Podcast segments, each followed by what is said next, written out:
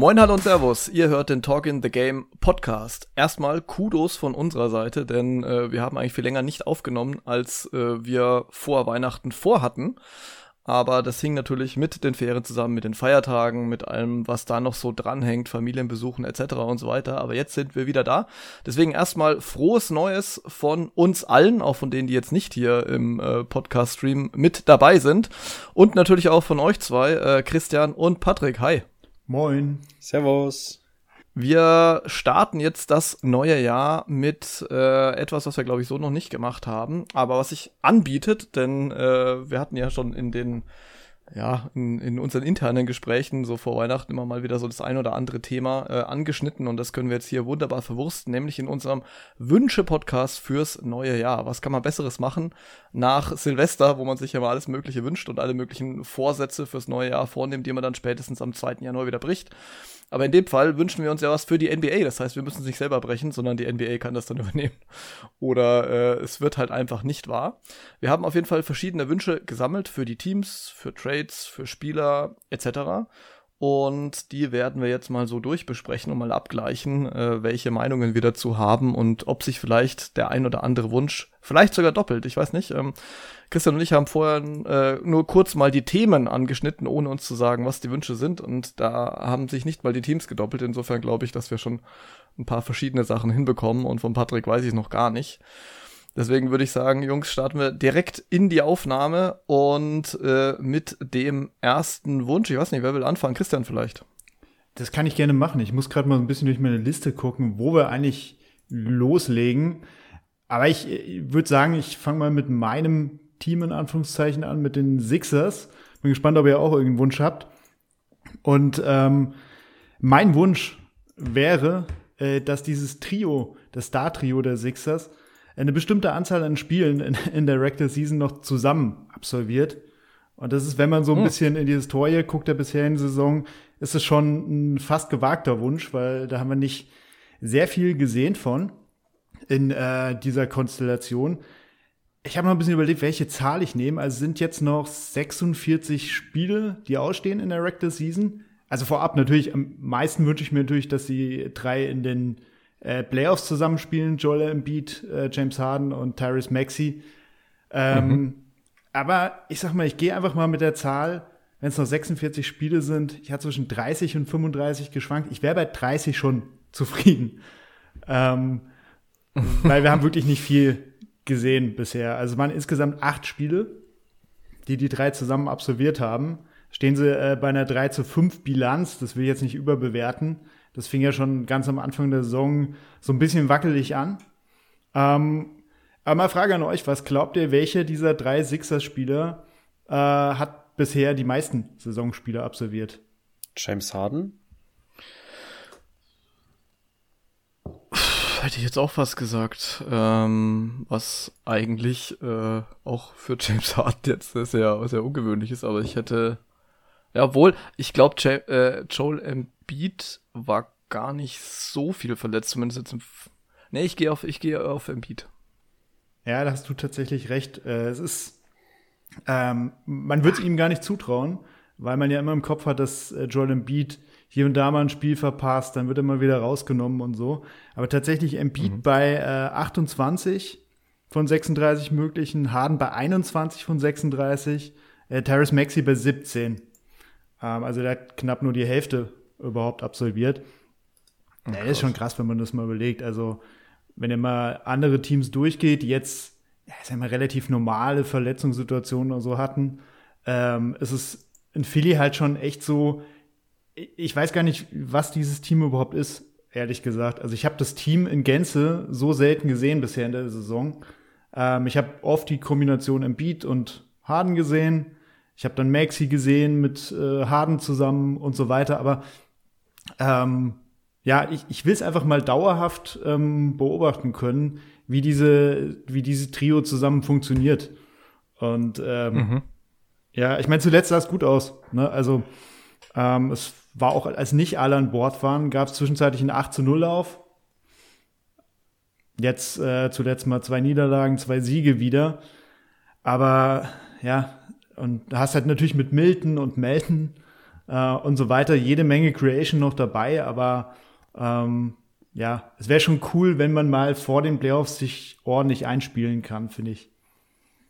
Definitiv. Ich habe hier gerade mal die ähm, Regular Season Three-Man Combinations durchgeguckt, also die, die Drei-Mann-Line-Up sozusagen. Und da ist dieses Line-Up nicht mal unter den ersten 20. Ja. Also, und es sollte eigentlich auf Platz eins sein, natürlich, weil es halt die drei besten Spieler des Teams sind. Ähm, über Harris kann man sich jetzt dann auch noch irgendwie streiten, vielleicht. Aber letztendlich ist, wird es natürlich der erfolggebende äh, Faktor sozusagen sein fürs Ende der Saison. Denn eigentlich bin ich schon der Meinung, dass die Sixers irgendwie ganz oben mit angreifen können.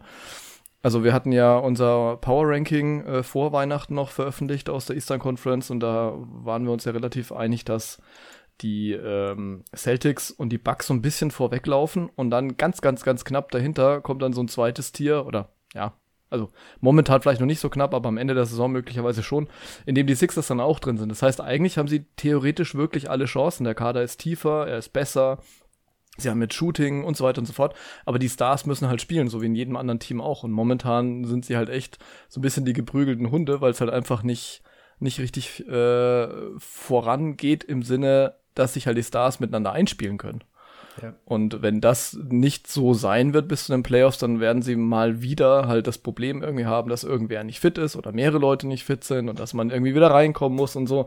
Und äh, wir haben ja in den letzten Jahren bei ziemlich vielen NBA-Teams gesehen, dass dieses, naja, ich werde jetzt irgendwie kurz vor den Playoffs fit und dann spiele ich mich nochmal schnell rein und dann, dann passt es schon dass das einfach oft nicht funktioniert hat. Stichwort Kawhi Leonard und so weiter. Also wir, ich hoffe einfach, dass es jetzt möglichst schnell alle drei auf dem Court stehen können und dann aber auch wirklich eine, eine Chemie miteinander wiederentwickeln können, denn die hatten sie ja schon.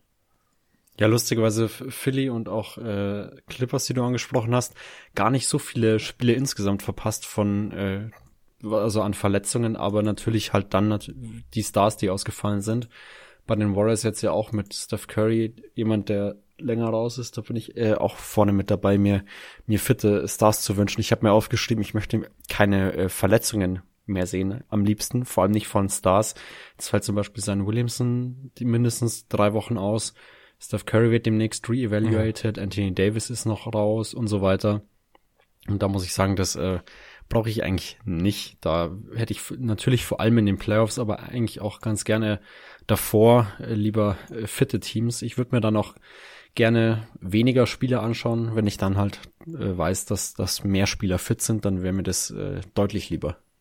Das stimmt, wobei du kannst natürlich auch bei einer 10-Spieler-Saison äh, den Haxen brechen nach Spiel 2. Dann fällst du halt Na klar, raus. dumm laufen kann's immer, aber, ja, aber mit, mit weniger Spielen könnte man ja schon ein bisschen was machen, glaube ich. Ja, du hast recht, gerade so dieses Thema Stressfrakturen und sowas ist natürlich was. Ich, ich kann hier auch reinsneaken, weil ich habe ähm, die Clippers eigentlich dazu. Also das, was, was Christian jetzt angeführt hat, habe ich im Prinzip eins zu eins bei den Clippers. Denn da habe ich mir hingeschrieben, einfach endlich mal das Potenzial ausschöpfen. Wir haben ja bei den Clippers in, also gefühlt in den letzten 50 Jahren, äh, tatsächlich sind es natürlich, keine Ahnung, bei weitem nicht so viele. Also, aber spätestens seit der Chris Paul und Blake Griffin äh, Ära war ja auch immer irgendwie so, dass irgendwer verletzt war, dann in der Regel Chris Paul. Und jetzt hat man halt Kawhi Leonard, der mehr oder weniger ständig raus ist und, und Paul George auch. Beide spielen jetzt wieder, aber sind ja ganz offensichtlich noch nicht wieder komplett fit.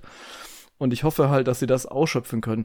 Jetzt nicht zwingend, weil ich der größte Clippers-Fan aller Zeiten bin oder sowas, sondern weil ich halt das mir irgendwie für die Western Conference wünsche. Also ich wünsche mir da mehr Spannung. Ich wünsche mir, dass ähm, Contender oder Teams, die Contender sein könnten, von dem Spieler, von den Spielern her, die sie haben, ich will nicht Spielermaterial sagen, ähm, dass die das dann eben auch ausschöpfen können, dieses Potenzial und dann halt oben angreifen. Und ich finde es jedes Mal wieder so frustrierend, wenn ich äh, ein Spiel sehe und dann denke mir, ach cool, heute spielen Clippers gegen, was weiß ich, Bucks oder sowas. Und dann äh, mache ich das Spiel an und äh, weil ich halt meistens dann vorher nicht, nicht extra nochmal reinschaue und äh, dann schaue ich halt die Startaufstellung und sehe, ach so, Kawhi und Paul George fehlen. Hm. Und ich weiß nicht, wie es euch geht, aber in der Regel, wenn ich irgendein Team gucke und die Stars fehlen, das kann natürlich trotzdem guter Basketball werden. Das Team kann auch gewinnen. Es kann auch interessant sein, die anderen Spieler mal in der größeren Rolle zu sehen. Aber irgendwie ist es für mich immer gleich ein Dämpfer und ich habe da nicht mehr so richtig Bock, weil ich will ein Team einfach in voller Stärke sehen. Und ähm, hier, die Clippers haben so viel Tiefe und Qualität und wir haben ja schon so oft drüber gesprochen, wenn die alle fit sind, dann sind sie Top-Contender und so weiter, bla bla. Aber bisher war es halt noch nie so und ich möchte das einmal sehen, um einfach mal zu sehen, was können die Jungs da noch zusammenreißen. Also es ist irgendwie auch schade aus so einem Management-Gesichtspunkt. Da, da reden wir immer im Sommer drüber, was das Management alles richtig gemacht hat und toll zusammengestellt und bla bla bla. Und dann bringt es ja halt gar nichts, weil halt wichtige Pieces einfach ausfallen. Und das ist halt einfach schade. Ja, eins zu eins. Also Kawhi ist so das perfekte andere Beispiel. Äh, 14 von 39 Spielen nicht dabei gewesen. Und äh, er ist zwischendrin, also wenn eine Woche drei oder vier Spiele hat, kannst du eigentlich schon fest davon ausgehen, dass Kawhi die nicht alle absolviert. Ja. Das ist ja eigentlich zuletzt fast immer so gewesen. Und ähm, die Clippers haben auch so die Tendenz, gerne mal Samstagabends zu spielen, äh, nach europäischer Zeit. und ja. ich sehe dann erst Clippers und denke mir, geil, Kawhi. Also genau wie du gerade gesagt hast. Und ähm, dann ist er eben nicht am Start. Mhm. Und das, das tut schon weh, weil du halt äh, brutal merkst, dass diese Teams ganz andere sind, äh, wenn Kawhi und PG zusammenspielen und äh, diese Tiefe dahinter noch kommt. Ähm, da gibt es so viele Optionen ja. in diesem Team. Ähm, also wir haben letztens schon mal über ein paar einzelne Spieler gesprochen, Terrence Mann oder so. Die, also das sind ja Typen, die kannst du locker auch in der Starting Five haben und die kommen dann einfach noch mal so hinten dran. Äh, das ist schon ziemlich phänomenal und ich habe, also es ist ein bisschen wie bei den Sixers halt. Ich äh, weiß dann immer nicht so richtig, wie gut kann ich dieses Team eigentlich echt einschätzen, mhm. weil ja klar, also Kawhi redet ja immer davon, dass, ähm, dass für ihn die Playoffs zählen. Also äh, für ihn kommt es darauf an, dass er dann den Playoffs spielen kann, aber ich finde schon, so ein Team muss sich ein bisschen, glaube ich, einspielen. Also dieses ständige Auf und Ab und dann doch wieder auf die Bank und doch wieder nicht dabei. Ja. Äh, ich weiß nicht.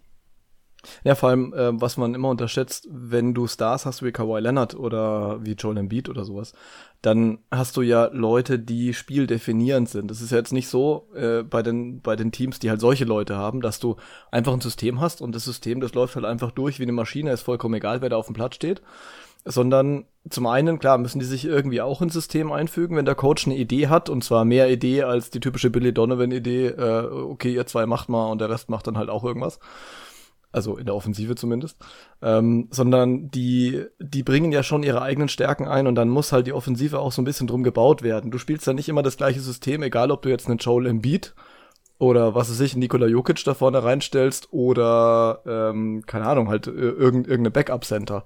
Also da ist eine ganz andere Gravity drin und das muss auch ganz anders angepasst werden. Ne? Also Stichwort, keine Ahnung, bei manchen Leuten brauchst du mehr Schützen außenrum und dann ist das Spiel vielleicht ein bisschen zonenzentrierter oder, oder, oder. Und ähm, dementsprechend wird halt das Spiel dann auch ein anderes und wir sehen einfach was ganz anderes. Also wir sehen nicht nur ein anderes Team, wir sehen auch ein anderes Spiel. Und ähm, das ist halt, ja, also ich finde, das kann einfach manchmal frustrierend sein, wenn man sich so einen gemütlichen League Pass Abend machen will und sieht dann, dass einem irgendwie von drei möglichen Spielen zwei zerpflückt wurden und äh, das dritte interessiert dann vielleicht nicht so. Ja, ist so. Und ähm, ein anderer Punkt sind noch die ähm, anderen Rotationsspieler, finde ich, die, deren Rolle sich halt ständig verändert. Ähm, ja. Die finde ich ja auch irgendwie so ein bisschen für den Höhepunkt der Saison vorbereitet sein sollten, in dem Sinne, dass sie einfach ihre Rolle gefestigt haben. Also in Philly hast du halt Leute dann, es ist natürlich cool, wenn die zwischenzeitlich auch mal eine größere Rolle haben. Also in Philly ist äh, Shake Milton so ein Beispiel, der irgendwie völlig unterm Radar lief äh, vor dieser Saison. Also ihn hatte man eigentlich schon fast abgeschrieben, hat gesagt, na ja, äh, in dieser ganzen, äh, ja, in diesem ganzen breiten Kader findet er irgendwie nicht mehr so richtig einen ähm, wirkungsvollen Platz. Und äh, der hat halt dann jetzt einfach mehr Minuten gesehen, mehr Touches gehabt, durfte mehr äh, am Ball machen und ähm, ja, man kann aber davon ausgehen, dass seine Rolle halt eine ganz andere sein wird, wenn alle am Start sind und äh, dann irgendwann die Playoffs kommen. Und ähm, ja, da weiß ich zwar ungefähr, was ich von ihm kriegen kann, aber ich, ich hätte es halt lieber, wenn solche Spieler dann äh, erstmal eine ganze Zeit lang ungefähr in ihrer tatsächlichen Rolle spielen können. Ja, ist ja auch für den Coaching-Staff eine ziemliche Umgewöhnung dauernd. Entweder kannst du mal mit dem Star spielen, dann mal wieder ohne, musst du dir dauernd überlegen, oder nicht jetzt ein anderes System, wenn mein Star nicht dabei ist, oder spiele ich, versuche ich das so gut wie es geht nachzubauen, wie es mit dem Star funktionieren würde. Also zum Beispiel, wenn Jokic spielt oder wenn er nicht spielt, der ist zwar selten verletzt, aber da reicht's ja schon, wenn er auf der Bank sitzt. Und ja, also so Leute wie Ty Lu, die haben es ja auch vor der Saison schon gesagt, äh, ihm würde es schon reichen, wenn er, ich glaube, es waren 15 Spiele am Stück mit den mit der mit den besten acht Leuten oder so bekommt, dann ist er sich sicher, dass es in den Playoffs auch läuft. Aber wenn er das während der Saison nicht bekommt, dann äh, ist er sich da eben nicht so sicher, hat er gemeint. Mhm. Machst du dir denn bei den Warriors da besonders irgendwie Sorgen drum, wie es dann läuft, irgendwie, wenn Steph wieder zurück ist? Weil ich muss sagen, bei denen finde ich, mache ich mir noch am wenigsten Sorgen, weil ich immer den Eindruck habe, die wissen ganz genau, wie sie mit Steph spielen. Steph weiß es auch. Also ich glaube, die Integrationsprobleme, äh, in Anführungszeichen, die sind da deutlich geringer als bei den anderen Teams, weil du holst den halt rein und machst dann im Prinzip das, was du halt die letzten, ja, zehn Jahre gemacht hast. Ja, die haben es ja letztes Jahr im Endeffekt schon ein bisschen bewiesen. Da hatten Clay, Draymond und äh, Steph Curry auch nicht so viele Minuten so zusammengespielt vor den Playoffs. Wenn überhaupt, also ein paar waren es, aber nicht viele auf jeden Fall. Mhm.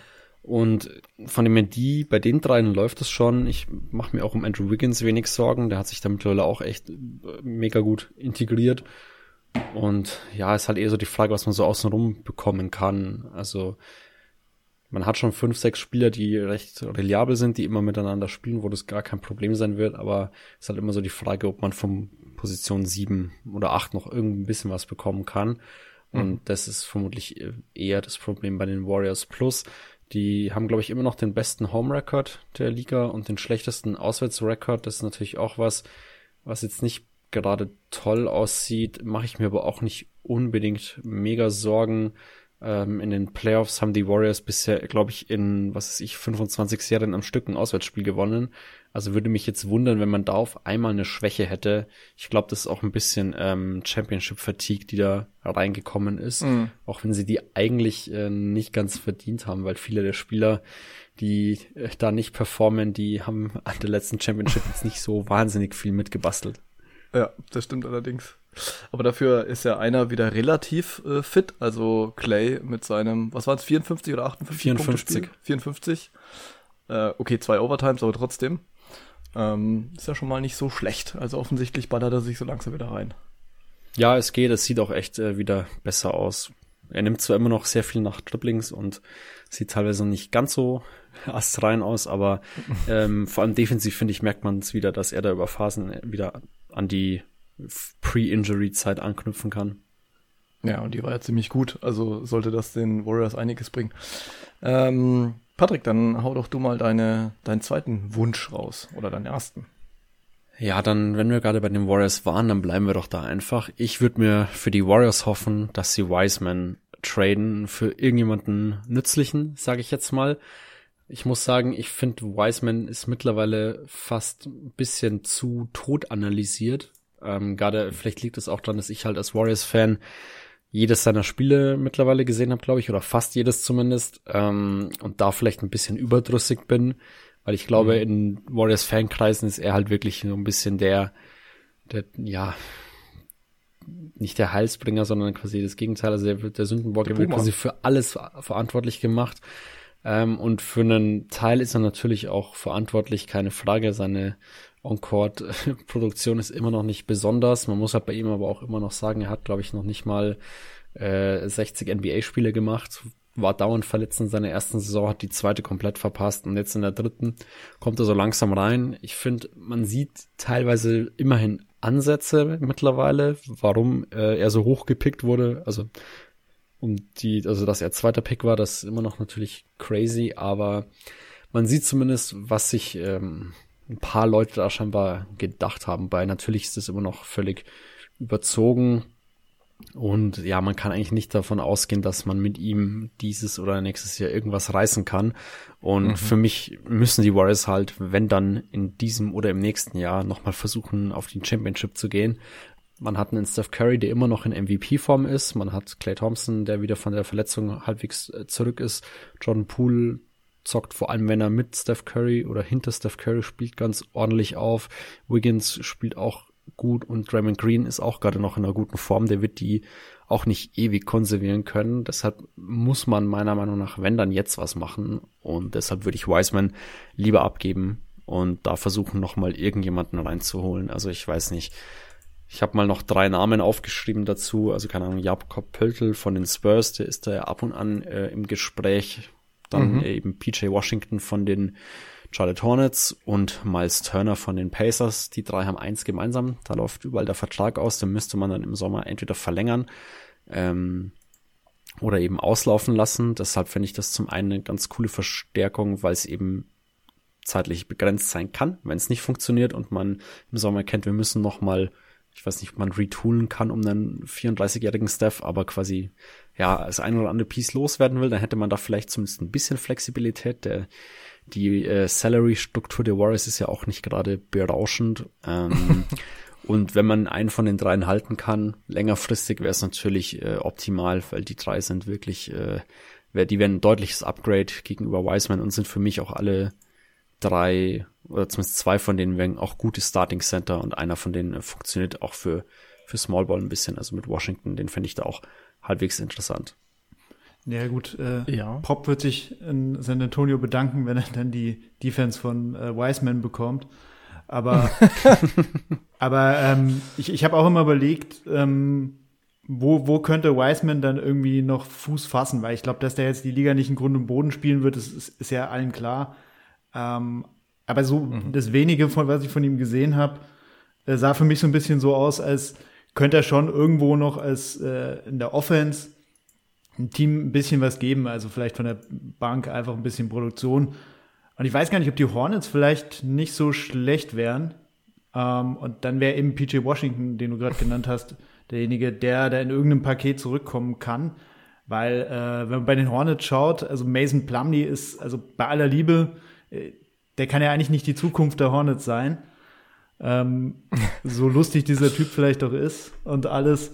Wie, wie es gesagt, gibt einen Podcaster, ich weiß gerade nicht welchen aus Amerika, der redet dauernd davon, dass Mason Plumley gegen James Wiseman doch ein super Swap wäre und der würde perfekt ins Warriors-System passen. Ich kriege jedes Mal beinahe einen Herzinfarkt, muss ich sagen. Ja, ich glaube. Also ich sag mal so, Mason Plumley ist ein guter Passer.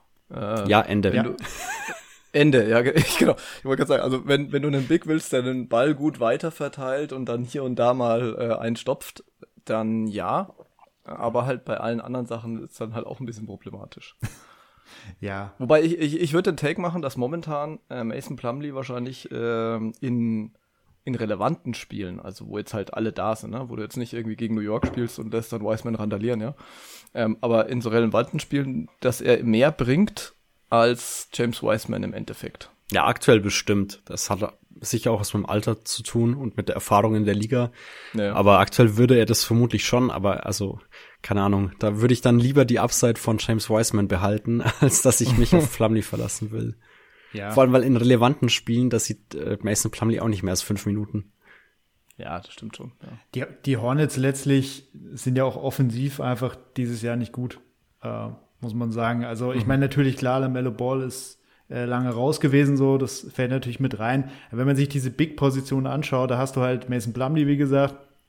Du hast Mark Williams, bei dem ich, also der hat jetzt mal statistisch ein paar schöne Spiele gehabt, aber nach wie vor nicht verstehe, was, also wieso man den überhaupt in der ersten Runde picken musste. Ähm, ja. Der, also weiß nicht, den, wenn er den Ball bekommt, irgendwie so sieht es aus wie so eine heiße Kartoffel, die ihm direkt wieder wegfällt. Und äh, weiß jetzt auch nicht, ob, ob der wirklich so eine große Perspektive bringt. Äh, dann hast du Nick Richards, das ist halt so ein, so ein Rotationsbig irgendwie. Ähm, also ich glaube, die sind viele am Rumprobieren, wären sehr, sehr froh, wenn sie jetzt über die nächste Draft jemand richtig Guten reinbekommen könnten. Und ich denke, die könnten James Wiseman wirklich ausprobieren. Das passt schon. Es ist ganz witzig, weil, wenn du dich erinnerst an der, äh, in unserem Power Ranking haben wir auch über die Hornets gesprochen und haben da auch schon so ein bisschen über Trades diskutiert und mussten dann lachen, weil man irgendwie gefühlt immer jeden Center nach Charlotte lotst äh, in der Diskussion und zwar ganz unabhängig davon, ob die Center dahin passen oder nicht, einfach nur, weil man immer weiß, okay, die, die Hornets brauchen noch einen Center. Und äh, oft lädt man dann irgendwen ab. Eigentlich bräuchten die natürlich einen defensiv starken Center zunächst mal. Ähm, und da sind wir hier komplett falsch. Auf der anderen Seite bin ich natürlich irgendwo auch bei dir. Ähm, also so, es geht so oder so momentan irgendwie nirgendwo hin in Charlotte, wenn wir ehrlich sind. Ähm, und äh, da vielleicht dann irgendwie nochmal Upside irgendwie reinnehmen und gucken, was man damit anfangen kann. Das kann ja nicht so schlecht sein. Ich glaube auch, dass James Wiseman mit Sicherheit jemand ist, der auch mal wieder, und wir hatten schon so oft, von einem, von einem gewissen Tapetenwechsel profitieren würde. Nicht, weil es jetzt irgendwie ein schlechtes Umfeld ist in, ähm, in Golden State, um Gottes Willen. Im Gegenteil, das ist eigentlich, eigentlich eher gut. Nur ich glaube halt, äh, die Zeit, sich richtig auszuprobieren und die Fehler zu machen, die er halt vielleicht machen muss und von denen er wahrscheinlich noch einige machen wird, ähm, die wird er da halt auf Dauer nicht kriegen. Und ähm, das hilft dann einfach den Warriors nicht, weil irgendwann kommen die auch wirklich jetzt so langsam mal in eine Saisonphase, wo sie sagen, okay, jetzt müssen wir mal gucken, dass wir ein bisschen Gas geben, dass wir da A in die Playoffs kommen und äh, B, vielleicht uns auch einen guten Platz da angeln können. Ähm, deswegen, ich, ich frage mich halt, was wirklich der Gegenwert momentan für ihn ist, weil ich glaube, so niedrig wie er jetzt ist, also viel niedriger kann sein Wert ja eigentlich gar nicht sein. Also du musst schon jemanden finden, der wirklich immer noch so ein bisschen äh, Pre-Draft verliebt ist und äh, noch Dinge sieht, also die, die, die sicher irgendwie auch da sind, aber äh, die momentan halt durch äh, wirklich viele miese Sachen halt komplett übertüncht werden. Und ich weiß nicht so richtig, wer da gerade so richtig Bock drauf hat. Ja, man muss natürlich auch sagen, dass die Warriors da auch sehr heavy invested sind mit dem zweiten Pick, den sie da abgegeben ja, hatten, äh, genutzt hatten damals. Und Bob Myers scheint auch ein Riesenfan von ihm zu sein, scheinbar. Das hat man ihn da ja auch an der 2 genommen. Ähm, von dem her ist von, vermutlich recht unwahrscheinlich, dass man ihn abgibt. Ähm, und auch ansonsten von den beiden anderen Jungspielern, also Moody und Kuminga, die will man scheinbar auch halten. Äh, Verstehe ich auch. Die finde ich auch beide deutlich äh, positiver als Wiseman insgesamt, auch wenn die in den letzten Wochen auch mal ein paar Stinker hatten natürlich. Aber insgesamt, ja, denke ich, muss man die einfach halten. Die sind einfach mhm. von der Position auch so viel wichtiger äh, für die moderne NBA. Und ja, Wiseman fällt da halt so ein bisschen aus dem Raster. Der ist halt so ein klassischer äh, Seven Foot Center, wie man sie heutzutage nicht mehr so häufig braucht, beziehungsweise vor allem halt tief in den Playoffs eigentlich nicht mehr spielen will. Deshalb finde ich das schon ein bisschen überraschend, dass, dass man ihn damals genommen hat und jetzt ist man da eben so tief drin, dass man da eben auch nicht mehr, nicht mehr raus will. Also ist so ein bisschen so Sunk Cost Fallacy nennt man das. Also quasi einmal einen ein hohes Investment gemacht und dann lieber noch mal ein paar Mal in dasselbe investieren, weil irgendwann läuft schon so ungefähr. Aber naja, ich sag mal so, ich habe die Hoffnung bei ihm noch nicht 100% aufgegeben, aber ich kann mir nicht vorstellen, dass es sich bei den Warriors noch in die Richtung entwickeln wird, in die man ihn, in dem man ihn brauchen kann, beziehungsweise wenn das passieren sollte, dann halt in vier bis fünf Jahren und also mhm. ist halt zu weit weg einfach. Ja, da musst du einfach zu lange dann durchschleifen. Ähm, ich, ich kann das hier gerade mal so mit reinhängen, ohne jetzt hier ein neues Thema aufzumachen, aber du hast Jakob Pöltl ja vorhin erwähnt. Und äh, dann hänge ich meinen Wunsch hier mal dran, weil äh, ich habe mir gewünscht, dass Jakob Pöltl getradet wird, also free, Hashtag free Jakob Pöltl, sozusagen. ähm, ich glaube zwar, dass er sich ganz wohl fühlt in San Antonio und äh, unter Pop ganz gerne spielt und andersrum, aber wäre natürlich schön, wenn er jetzt relevanten Basketball spielen könnte. Er ist ja nicht umsonst in vielen Trade-Gerüchten mit drin und ich denke auch nicht, dass die Spurs ihm da besondere Steine in den Weg legen werden. Ähm, die Frage ist halt, wohin?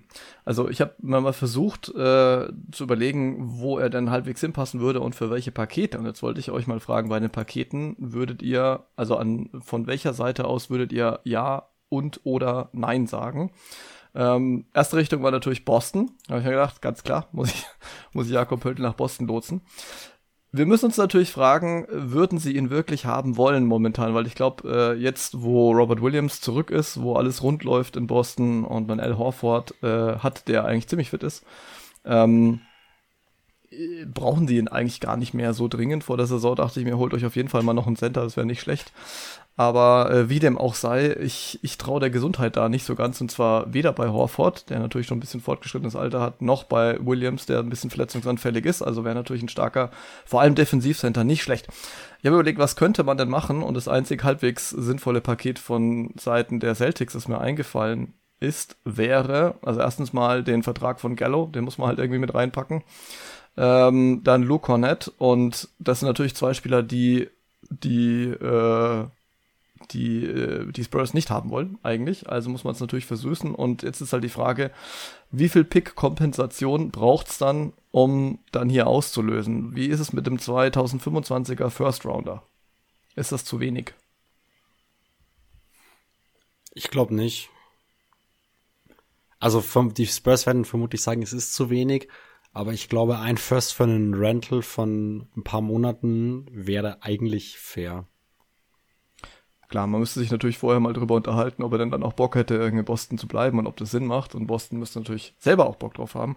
Aber ich glaube, äh, den Vertrag von Gallo jetzt loszuwerden, Cornett braucht man jetzt nicht unbedingt, vor allem wenn man dann im Gegenzug Pöltl bekommt. Und äh, der Pick dürfte sowieso nicht allzu hoch sein. Also da ist dann halt, ähm, das wäre es mir schon wert, noch ein bisschen Verstärkung auf Big reinzubekommen, auch wenn sie ihn, wie gesagt, jetzt gerade im Moment nicht zwingend brauchen. Ähm, die zweite Idee wäre ähm, Toronto. Denn Toronto braucht auf jeden Fall irgendwie ein bisschen Verstärkung. Äh, und er war ja schon in Toronto, das heißt, es wäre so eine Art Homecoming dann für ihn. Äh, wurden ja auch schon 1000 Trade-Szenarien durchgejuckst. Ich habe mir hier mal aufgeschrieben, was würdet ihr sagen zu Cam Birch plus DJ Wilson plus Pick? In dem Fall wäre es dann wahrscheinlich auch ein First Rounder. Ja oder nein? Ja, also ich, ich, ich glaube, dass äh, Jakob Pöltl schon relativ heiß umworben ist. Und ähm, so unfassbar viele Pieces haben jetzt die Spurs auch nicht. Also ich glaube, mit dem wollen sie schon ein bisschen was rausholen. Also ich, ich, weiß gar nicht, ob das wirklich bei einem First Rounder bleibt oder ob man vielleicht einen schlechteren zweiten First Rounder noch in irgendeinem Paket dazu bekommen kann, vielleicht. Äh, Meinst du zwei First für Pöltl? Es, es, klingt, es klingt unglaublich viel, aber wenn du vielleicht irgendwie ähm, von einem anderen Team, von einem stärkeren Team einen niedrigeren, potenziell niedrigeren First Rounder oder sowas hast, vielleicht kriegst du irgendwie sowas noch dazu oder, weiß ich nicht, zwei Second Rounder, irgendwie sowas. Also, weil, ich weiß nicht, also so ein ganz kleines Wettbieten um Pörtl müsste es doch eigentlich schon geben, oder? Es ist jetzt ja. schon jemand, der dir ja. defensiv echt einiges bringen kann. Ähm, wir können jetzt, also ja, und der sich offensiv gut einbinden lässt in, in so ein System, ne? Und also der macht dir offensiv absolut nichts kaputt. Oder zumindest irgendeinen jungen Spieler noch dazu, ähm, der vielleicht bei den Spurs direkt interessant sein könnte. Also weißt du ja nicht, vielleicht so ein drittes Team dabei oder sowas. Also gut, äh, drei Teams bräuchte, also muss man jetzt hier dazu sagen, ähm, zum Beispiel, was wollen die Spurs mit Luke Cornett? Den würden sie weiterschiffen, bloß hat halt Luke Cornett keinen großen Wert. Also da, da kriegst du natürlich auch nicht viel dafür. Da Dann sind seine ähm, Contests so schön. Ja, die sind wunderbar. Aber es, also wir haben es ja schon mal gesagt, Luke Cornett, glaube ich, ist der uncoolste Spieler, den die NBA zu bieten hat. Und das finde ich ja schon wieder cool. Also er ist sympathisch und so weiter. Aber wie, wie man so uncool wirken kann, ist unfassbar. Okay, aber das hat jetzt natürlich keinen keinen Einfluss auf den Trade-Wert. Ähm, bei Cam Birch ist es ja auch so, oder? Der Cam Birch ist 30, meine ich, hatte ich mir nicht aufgeschrieben. Also der passt natürlich auch jetzt irgendwie in kein Zeitkonzept. Das heißt, den wird man auch weiterschiffen wollen. Da ist die Frage, was es sein wird. Ich habe mir jetzt hier noch aufgeschrieben, die Charlotte Hornets natürlich. Wir hatten gerade schon drüber gesprochen. Die bräuchten ein Center und vor allem ein Defensivcenter. Warum nicht Jakob Pöltl? Fragezeichen. Vielleicht, weil er schon wieder zu alt ist. Ähm, ich habe hier mal notiert Kai Jones, James Booknight und ein 2027er First Rounder aber es ist halt irgendwie jetzt auch nicht wirklich besser als das, was die anderen bieten könnten. Und äh, Dallas hat ja momentan so ein bisschen seine Probleme mit einem Christian Wood, wo man nicht weiß, wie lange der da sein wird, mit einem Dwight Powell, den ich persönlich eigentlich in jedes Trade-Paket ganz gerne involviert hätte, und einem Joel McGee, der nicht funktioniert, also warum da nicht Jakob Pöttl holen? Allerdings, das Sinnvollste, was mir hier eingefallen ist, war auch Dwight Powell und ein 2027er First Rounder. Ähm, ich, ich habe jetzt keine so, auch bei anderen Teams keine so richtig geilen Pakete irgendwie gefunden, wo es passen könnte. Ich weiß nicht, ob euch noch was einfällt für ihn. Ja, ich meine, so richtig fällt mir irgendwie nichts ein, muss ich sagen. Ich habe halt auch bei dem Warriors Trade Paket mal rumgespielt. Wie gesagt, dieser Wiseman Swap basically. Da ist halt dann die Frage, ob das in Anführungszeichen reichen würde. Vermutlich sind, würden die Warriors sagen, ja, da muss noch was in die andere Richtung mitkommen und die Spurs würden es genau andersrum proklamieren. Mhm. Vermutlich äh, hätten, wenn man es aus der jeweiligen Teamsicht betrachtet, beide irgendwie ein bisschen recht. Ähm, aber es hat gar nicht, gar nicht so leicht, gerade bei auslaufenden Verträgen finde ich die Evaluation, wie viel der noch wert ist, immer ja. äh, ziemlich, ziemlich kompliziert. Weil klar, wenn du weißt, dass der bei dir sicher verlängert, dann ist er natürlich direkt mal deutlich mehr wert. Aber ja, garantieren kann einem das ja auch nur der Spieler und äh, der darf ja theoretisch auch nicht. Also zwar immer so ja. wink-wink-mäßig, ja, da, da haben, die haben bestimmt verhandelt, aber keine Ahnung. Wenn's dem, wenn dem nicht so ist, dann schaut es natürlich auch ziemlich schlecht aus, wenn du dann dafür ein oder zwei First abgibst. Vor allem, wenn es zwei sind. Also klar, wenn es jetzt irgendwie, keine Ahnung, Top 20 geschützt ist oder so, dann drauf geschissen. Aber mhm. ist ja meistens nicht so. Also das Charlotte-Paket, was du angesprochen hast, fand ich lustig, weil das sind im Endeffekt ja drei First-Rounder, wenn man Book Knight und Kyle Jones noch als First-Rounder sieht. Ja. Aber nachdem die die letzten zwei Jahre auch ziemlich mäßig bis unterirdisch performt haben, wenn die Spurs da dumm was sehen, könnte man das vielleicht äh, schmackhaft machen, aber ansonsten, weiß ich nicht, finde ich da Trade-Pakete ziemlich kompliziert insgesamt. Das stimmt. Man muss ehrlich sagen, die Hornets wären natürlich äh, eine Destination, die ich jetzt ihm nicht unbedingt wünsche, weil wir haben ja gerade davon gesprochen, dass wir ihn ganz gerne sehen würden bei einem Team, das halt relevanten Basketball spielt. Und ich glaube, da sind wenige Teams so weit davon entfernt wie die Charlotte Hornets. Also ja, das dürfte mit die schlechteste Owner plus GM-Kombination in der Liga sein. Ja, das äh, würde ich Stand jetzt auch. Also ist auf jeden Fall ein harter Contest um, um die Krone da, wenn es dafür eine Krone gäbe. Naja, auf jeden Fall hätte ich ihn ganz gern hier befreit. Mein erster Gedanke war natürlich äh, Chicago. Und da kommen wir dann aber später dazu. Will ich doch nicht, aber aus anderen Gründen. genau. Gew Würde der Chicago zu viele Spiele gewinnen, oder wie? Ja, ich will was anderes für Chicago. Ich will was anderes. Da kommen wir dann gleich dazu. Ähm, ja, da würde ich sagen, Patrick, mach doch mal weiter.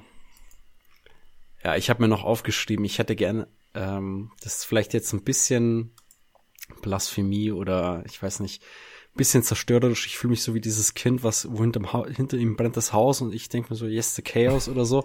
Das wünsche ich mir und ich hätte gerne, dass die Pelicans den Pick von den Lakers auf jeden Fall bekommen und dass der richtig hoch ist. Also ja. so ein zweiter, dritter, vierter, vielleicht sogar, also erster Pick wäre schon, wäre schon krass, aber ich, ich weiß nicht, ich finde es irgendwie lustig einfach. Deshalb, ich wünsche mir einen hohen Pick für die Pelicans ähm, die können dann von mir aus entweder Henderson oder eben, äh, wenn man Yama neben ähm, Simon Williamson stellen, neben Brandon Ingram und dann, dann machen die noch mehr Spaß, weil ich finde, die machen diese Saison eigentlich schon richtig viel Spaß. Aber ich meine, noch mal so ein extra starkes Talent, warum denn nicht? Das wäre schon richtig cool. Ich habe es mir ja auch aufgeschrieben. Ich habe es mir andersrum aufgeschrieben bei den Lakers. Ich wollte es eigentlich nicht erwähnen. Weil das, das war jetzt so der, der letzte meiner Wünsche, habe ich mir gedacht, nee, Negativwünsche mache ich jetzt hier nicht, aber das kann ich ja mit rein. Ich habe ja geschrieben, keine Playoffs, Pick an Pelicans äh, mit der Begründung, mieses Management muss bestraft werden. Und sind wir mal ehrlich, das ist genau der Punkt. Was, was mich total nerven würde, ist, wir, wir haben jetzt quasi den ganzen Sommer und den Rest der Saison bisher auch drüber gesprochen, dass die Lakers unfassbar viele miese Entscheidungen getroffen haben seit ihrer Meisterschaft. Und ähm, na, also KCP wegdealen und Caruso abgeben und so weiter.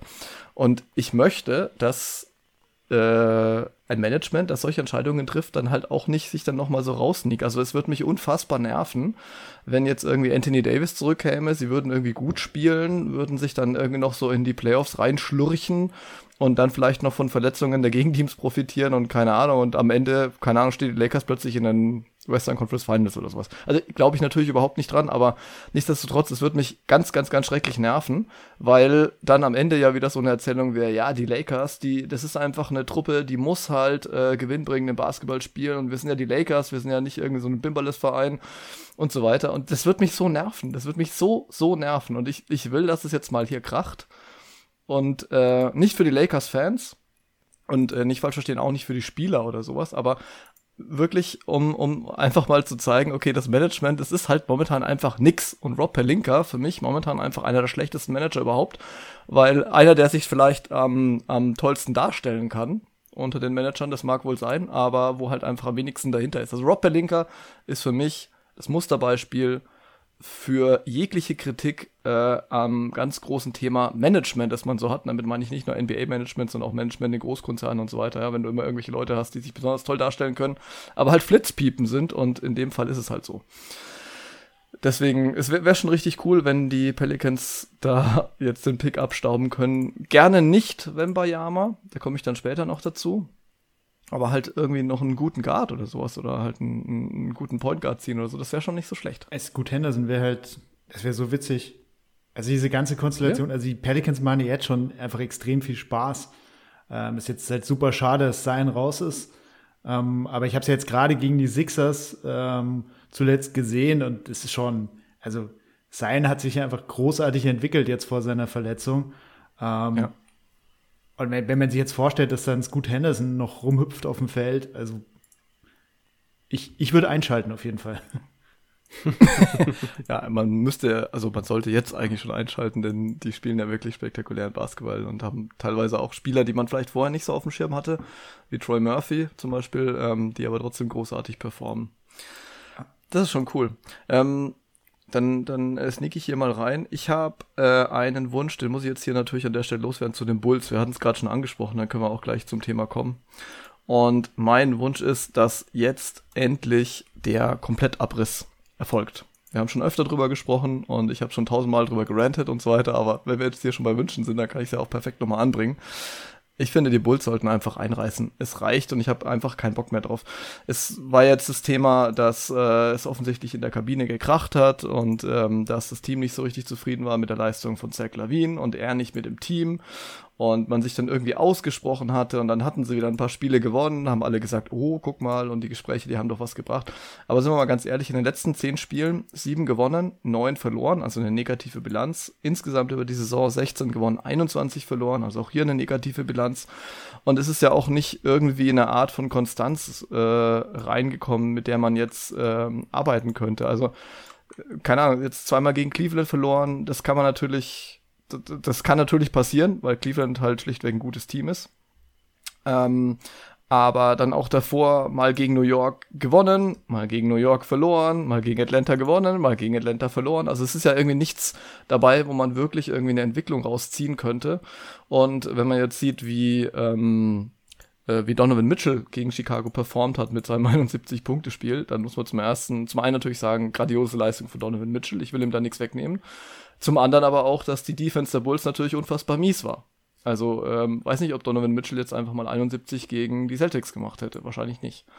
Und ähm, es sind so viele Themen einfach bei den Bulls, die die Bulls letztendlich immer wieder reinreißen und immer wieder reinreißen werden. Und es ist nicht nur die Verletzung von Donzo, sondern es sind natürlich auch tausend andere Themen. Deswegen mein Wunsch für dieses äh, Jahr ist, oder jetzt für die, was weiß ich, für die kommenden Wochen, dass der Gedanke reift in Chicago, bei Arturas Kanisovas und wer auch immer noch eingebunden ist in die Entscheidungsfindung, dass man sagt, okay, das wird nichts mehr, wir ändern was, wir traden Vucevic. Ich weiß nicht so richtig wohin, vielleicht nach LA. Könnte ja ein interessanter Spieler für die Lakers sein. Ähm, weiß nicht, ob sie dann für ihn äh, Bock haben, ihre Picks herzugeben, wenn sie vorher schon bei dem Indiana Trade-Paket, wenn es dann je so auf dem Tisch gelegen haben sollte, ähm, nicht direkt den Trigger gezogen haben. Ähm, vielleicht tradet man Zach Lavine, vielleicht nach Dallas. Da gehen die Gerüchte ja durch die Decke, dass Dallas da sehr interessiert sein soll an Zach Lavine, wie auch immer das dann finanziell ausgehen sollte.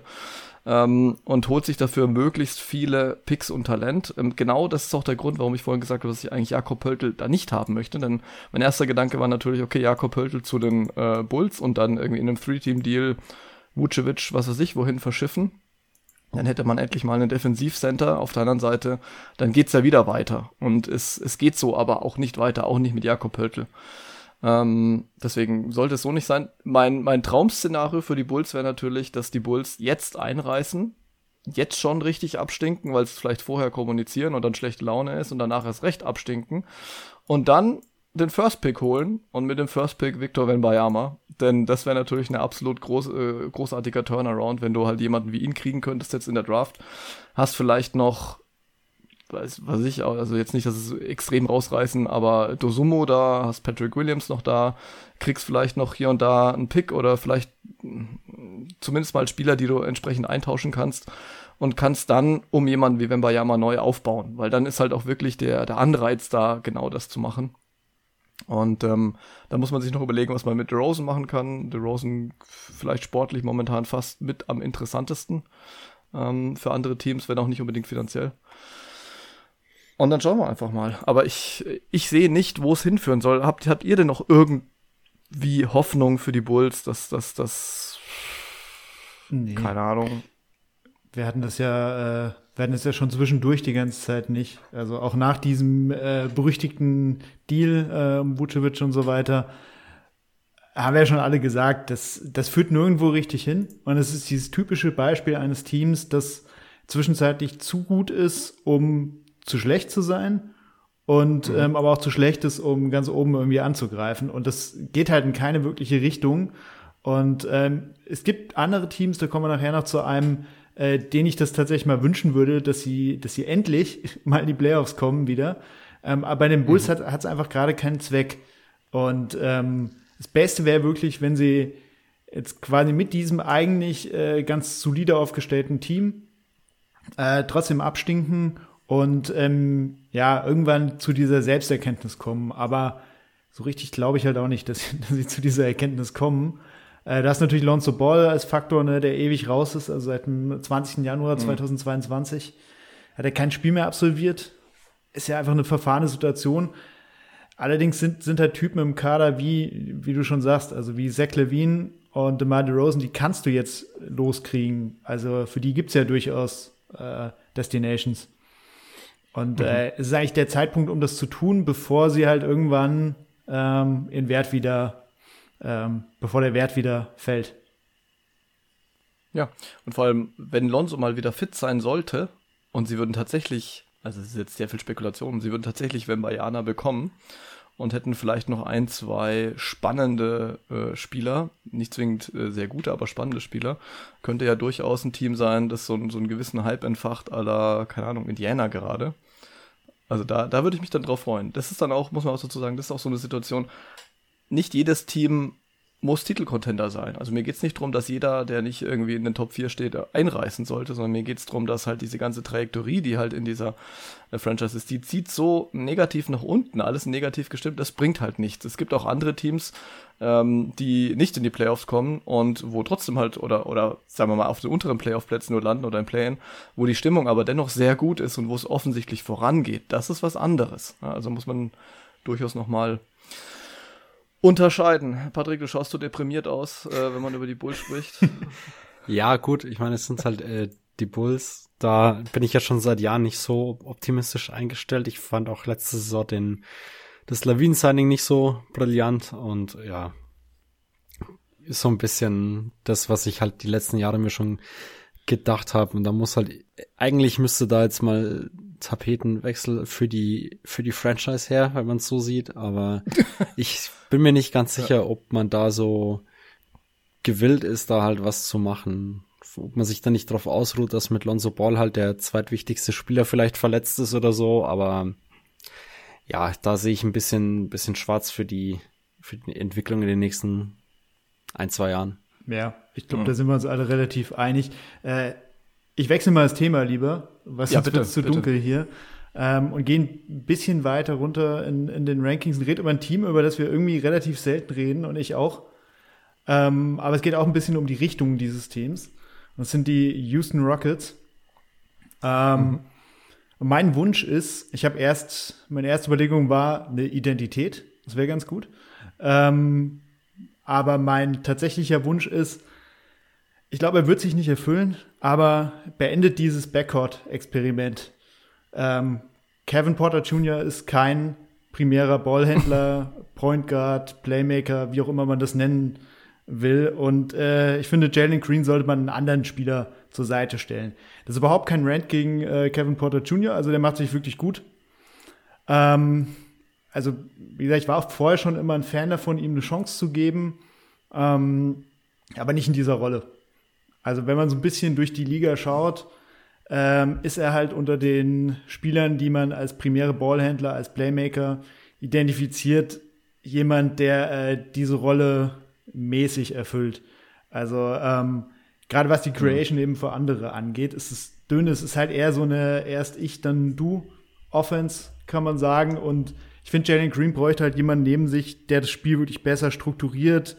Ähm, also man kann das bei KPG ganz gut ablesen, wenn man schaut. Also er hat von den allen Guards ligaweit die zweitmeisten Turnover. Die meisten hat Dre Young, aber der legt auch doppelt so viele Assists auf. Ähm, mhm.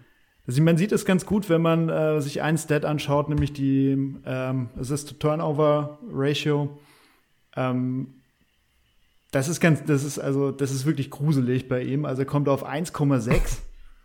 Äh, so ein bisschen, so ein bisschen mal zur Einordnung, wer diese Zahlen nicht so, nicht so kennt. Also ähm, Monte Morris ist so unter den Starting Guards ähm, derjenige, der ganz oben steht. Äh, das ist so typisch für ihn. Der hat natürlich völlig absurde Zahlen von 5,9.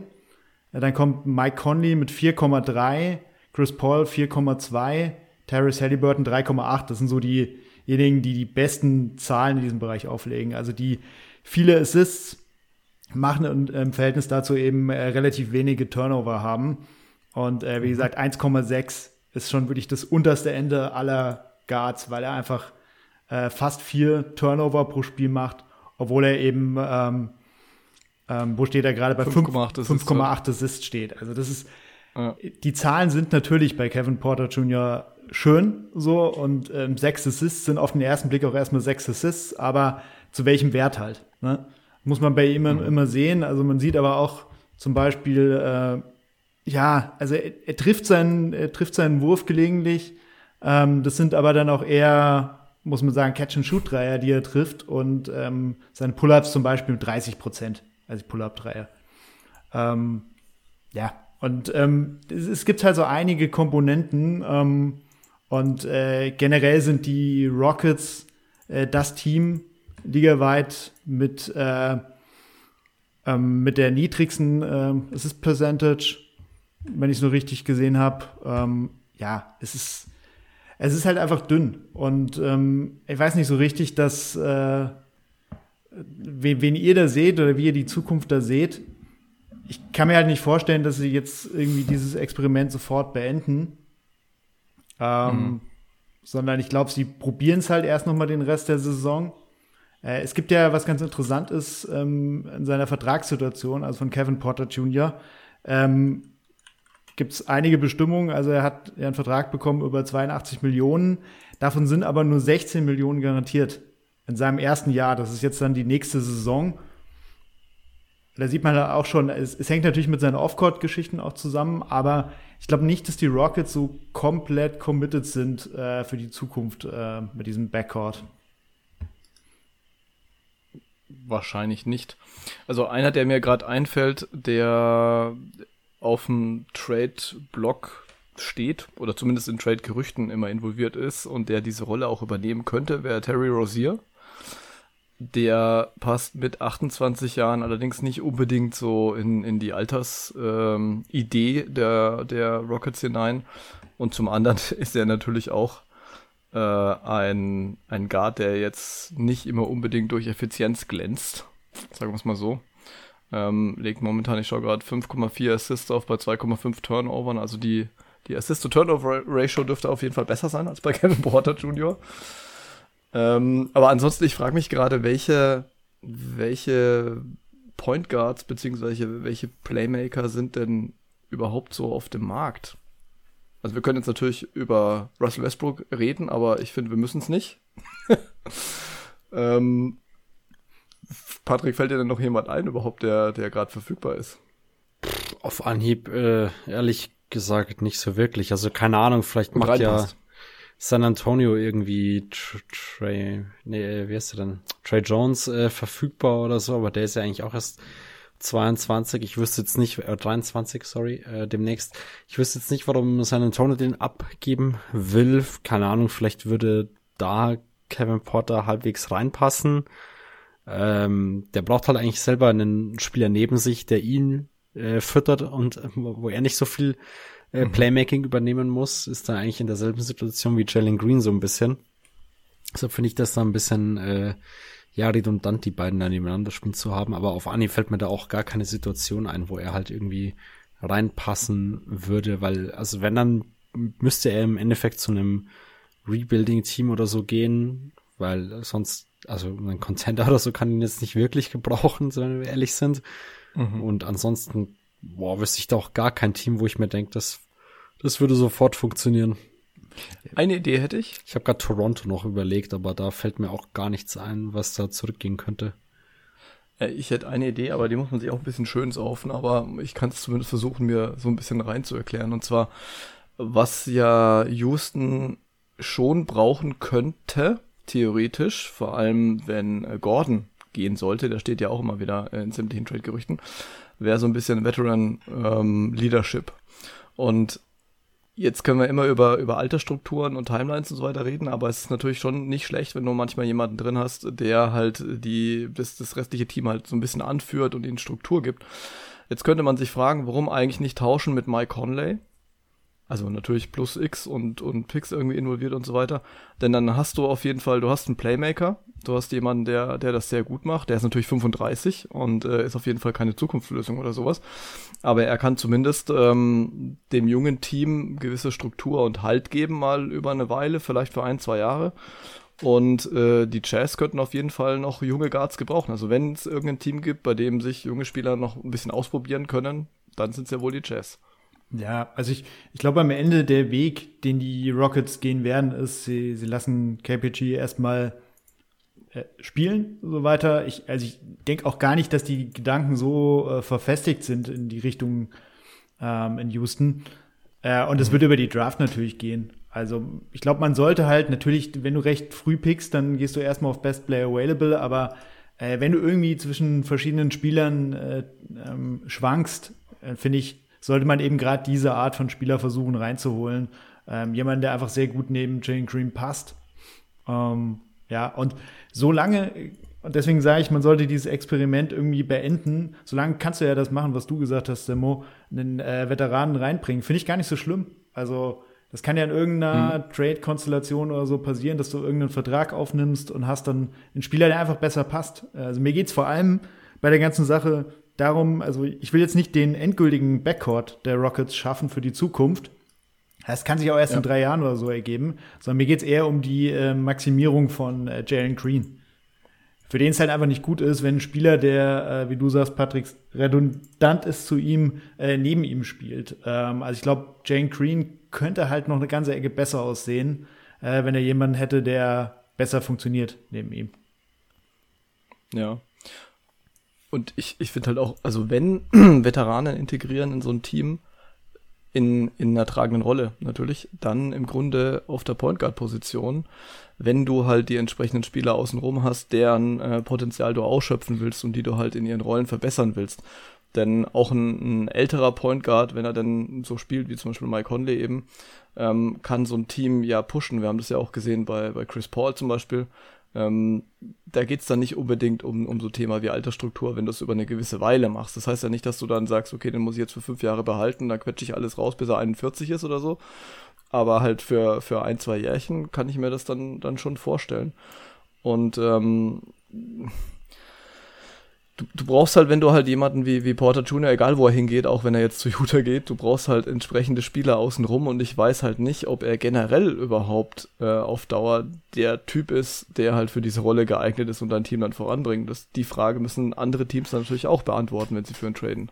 Hm. Ja, ich denke, es ist auch gar nicht so absurd, dass du halt äh, Veteranen reinholst. Also ein anderes Beispiel, ganz andere Position wäre, ähm, wären die Pistons die er Bogdanovic reingeholt hatten, Bojan Bogdanovic, der auf den ersten Blick mhm. überhaupt nicht da reinpasst. Ähm, also die Konstellation haben ja viele kritisiert. Ich fand es von Anfang an eigentlich ziemlich, äh, ziemlich logisch, dass man das macht. Ähm, ich weiß nicht, ob die Pistons das wirklich aus den gleichen Gründen gemacht haben, aber ja, du holst ja halt Spacing rein. Ähm, durch so einen wurfstarken Spieler, ähm, der halt viel mitbringt, äh, wovon die anderen profitieren können. Und ähm, ja. da hast du junge Spieler wie Jaden Ivy oder so, äh, die halt dann in eine bessere Situation einfach reinkommen, als wenn da irgendwie um sie herum Kraut und Rüben nur läuft. Und deswegen finde ich das, also manchmal wird das so ein bisschen belächelt, wenn Veteranen reingeholt werden, aber ich finde es in manchen Situationen gar nicht so schlecht. Ja, man kann es auch übertreiben mit, mit der Timeline-Geschichte, ehrlich gesagt. Also wenn du jetzt äh, fünf 21-Jährige da stehen hast, dann sollte eigentlich klar sein, dass du zunächst mal erstens auch nichts gewinnst und zweitens mal, ob du dann immer die Entwicklung von jedem maximierst, ist dann die nächste Frage.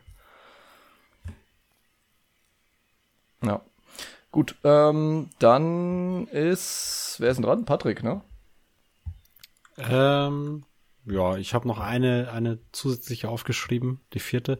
Ähm, und zwar, ich wünsche mir für dieses Jahr endlich, in Anführungszeichen, gerechte NBA Awards, Schrägstrich, äh, All-NBA-Team-Nominierungen, All-Star-Nominierungen etc. Ich will keinen Andrew Wiggins mehr starten sehen, auch wenn ich finde, er hat sich ganz gut gemacht, aber All-Star-Starter letztes Jahr war schon, war schon wild, sagen wir mal so. Und ich würde mir mal wünschen, dass man dieses Jahr äh, das hinbekommt. Also All-Star-Game ist natürlich immer ein bisschen random mit der Zuschauerbeteiligung, aber dass man das irgendwie hinbekommt, äh, dass dieses Jahr die verdienten äh, Spieler bekommen. Also sei es MVP, sei es MIP, sei es äh, äh, Six Man of the Year, beziehungsweise äh, ich score am meisten Punkte von der Bank Award, also das alles. Wobei ja da die Warriors in den letzten Jahren äh, auch weiter zurück übermäßig äh, profitiert haben. Wie, wie hieß der, wie hieß der Center nochmal? Sasa Pachulia zum Beispiel? der ist ja dann nicht, der ist nicht gestartet und durfte dann auch nicht mit, Gott sei Dank. Ja, aber fast. Aber, aber fast. es war witzig. Ja, also ich fand es eigentlich auch ganz lustig. Gut, bei Wiggins ja. war es ja letztes Jahr auch so mit dieser Kampagne mit dem, mit der K-Pop-Band, die da extrem Werbung für ihn gemacht hat, wo dann auf einmal irgendwelche äh, 16 bis 20-Jährigen abgestimmt haben, die vermutlich ein NBA-Spiel gesehen haben, wenn überhaupt. Naja. Mhm. Ich, ich schwank ehrlich gesagt immer so ein bisschen, äh, weil also zum einen musst du jetzt nochmal erklären, wo in den All-NBA-Teams äh, das ungerecht zuging aus deiner Sicht in den letzten Jahren. Und zum anderen bei dem All-Star-Game, ich, ich schwank immer so ein bisschen zwischen, es ist mir vollkommen schnurz, weil es ist halt normal eine Fanwahl und wenn Fans halt irgendwie jemand Lustigen wählen wollen, dann sollen sie halt jemand lustig wählen. Also äh, von mir aus kann auch Ryan Archidiakono da irgendwie reinkommen, wenn die Fans ihn unbedingt sehen wollen, dann sollen sie es halt machen, weil da, dafür ist das Spiel ja auch irgendwie gedacht. Auf der anderen Seite ist es natürlich so, dass dem eigentlich gar nicht so ist, weil ja äh, diese All-Star-Nominierungen zum Beispiel in vielen Verträgen irgendwie Einfluss finden. Also es ist ja oft so, dass Spieler Incentives kriegen, wenn sie All-Star werden. Und jetzt ist natürlich die Frage, was muss ein Spieler dann tun, um All-Star zu werden? Muss er nur gut sein? Muss er auch beliebt sein? Muss er irgendwie besonders aktiv sein auf Social Media oder ich weiß nicht. Also es kann ja auch wieder falsche Anreize setzen, dass sich jemand vielleicht auch abseits des Courts äh, viel mehr mit irgendwelchen Krempel beschäftigt als auf dem Court, nur um All-Star zu werden, um dann letztendlich wieder Geld zu kriegen. Also ich will jetzt hier nicht den Teufel an die Wand malen. Ähm, das ist jetzt schon um drei Ecken gedacht, aber also ich finde entweder man, man muss diese All-Star-Geschichte wirklich so sehen, wie sie ist, nämlich eine Fanwahl. Dann darf das aber auch sonst keinen Einfluss auf irgendwas haben. Oder es hat eben Einfluss, dann musst du halt dafür sorgen, dass es letztendlich gerechter zugeht. Dann ist es aber schlichtweg keine Fanwahl mehr. Und da beißt sich die Katze halt so ein bisschen den Schwanz bei dem Thema. Beim All-NBA-Team weiß ich jetzt nicht, ähm, war ich jetzt sicher über die letzten Jahre nicht mit jedem Team immer so einverstanden, aber ähm, das, ja, das, unfair ist jetzt vielleicht auch übertrieben gewesen, aber es sind in, in, jedem Jahr irgendwie ein paar Namen dabei, wo man sich fragt, können die wirklich in ein All-NBA-Team oder sind die, keine Ahnung, muss das wirklich das Third-Team sein oder hätte es nicht sogar das First-Team sein können oder so, aber mhm. die All-NBA-Teams, die sind ja im, im Grunde schon völlig okay, aber die, mir ging es eher um die Awards an sich, also keine Ahnung, Defensive Player of the Year mit Marcus ja, okay. Smart letztes mhm. Jahr war ein bisschen komisch. Äh, Six Man of the Year ist halt immer der ich score die meisten Punkte von der Bank Award und auch MIPs ja. teilweise bisschen fragwürdig, ob es nicht einfach nur der ich bekomme mehr, mehr, Minuten und darf öfter werfen Award wird, aber gut. Das stimmt natürlich, ja. Also was Allstars angeht, seid froh, dass ihr nicht äh, oder nicht so wirklich viel die WNBA verfolgt. Das ist noch viel schlimmer mit den äh, Namen, die dann im All-Star-Game fehlen oder andersrum, die dabei sind äh, weil halt einfach das ganze Konstrukt natürlich viel kleiner ist und äh, ja, da schneller auch irgendwas passieren kann. Also ich finde es am Ende wichtig, dass die äh, Entscheidungen der Coaches sinnvoll sind, ähm, weil wer am Ende Starter wird, das ist halt, wenn man ganz ehrlich ist, also das ja, das ist, ist dann irgendwie doch so ein Beliebtheitsding und es, deswegen gibt es ja auch den Unterschied All-Star-Game ähm, und All-NBA-Spieler. Und ähm, am Ende muss es halt so sein, du wirst am Ende deiner Karriere ja tatsächlich daran oft gemessen, wie oft war der All-Star. Dann heißt, ja komm, der war nur zweimal mhm. All-Star und sowas. Und da haben, finde ich, die Coaches, die am Ende dann diese Teams komplettieren, irgendwie schon eine Verantwortung, das sinnvoll zu gestalten. Also ähm, es wird hoffentlich nicht passieren, aber das wäre ein, ein kleinerer Wunsch von mir auch noch. Ähm, SJA, Shay Gilgis äh, Alexander, muss auf jeden Fall dieses Mal das erste Mal All-Star werden. Es kann gar nicht angehen, mhm. dass es nicht wird, auch egal wie äh, crowded der Backcourt da irgendwie ist oder sowas. Aber das, äh, äh, das wäre gar keine Option. Und da müssen dann die Coaches, wenn, also wenn ich jetzt mal im, ähm, davon ausgehe, dass äh, Luka Doncic äh, ziemlich sicher natürlich gesetzt ist als Starter. Und äh, ich gehe auch davon aus, dass Steph, Stephen Curry, wenn er wieder da ist, äh, gerade mhm. auch von den Fans äh, da als Starter gewählt wird. Also wenn die beiden gesetzt sind, dann äh, ist SJA schon mal nicht kein Starter, aber ähm, sollte er vielleicht noch nicht sein. Aber dann müssen natürlich die Coaches irgendwie die Verantwortung haben, finde ich jetzt, also bei diesen Beispielen und müssen ihn irgendwie reinwählen, egal ähm, wie erfolglos sein Team ist im Endeffekt. Und ähm, ja. das kann man jetzt von, Diskus äh, von ähm, Fall zu Fall irgendwie diskutieren, aber ähm, ich, ich denke, da haben die Coaches dann irgendwie diese Rolle. Die haben halt wirklich keine einfache Wahl im Westen momentan, weil du hast ja zum Beispiel Fox äh, hätte es durchaus ähm, verdient, Booker musste da irgendwie mit reinnehmen, Damien Lillard wird mit Sicherheit irgendwo da landen. Morant. Ähm, bitte? John Morant, Morant, Morant, über Morant haben wir gar nicht gesprochen, um Gottes Willen, ja.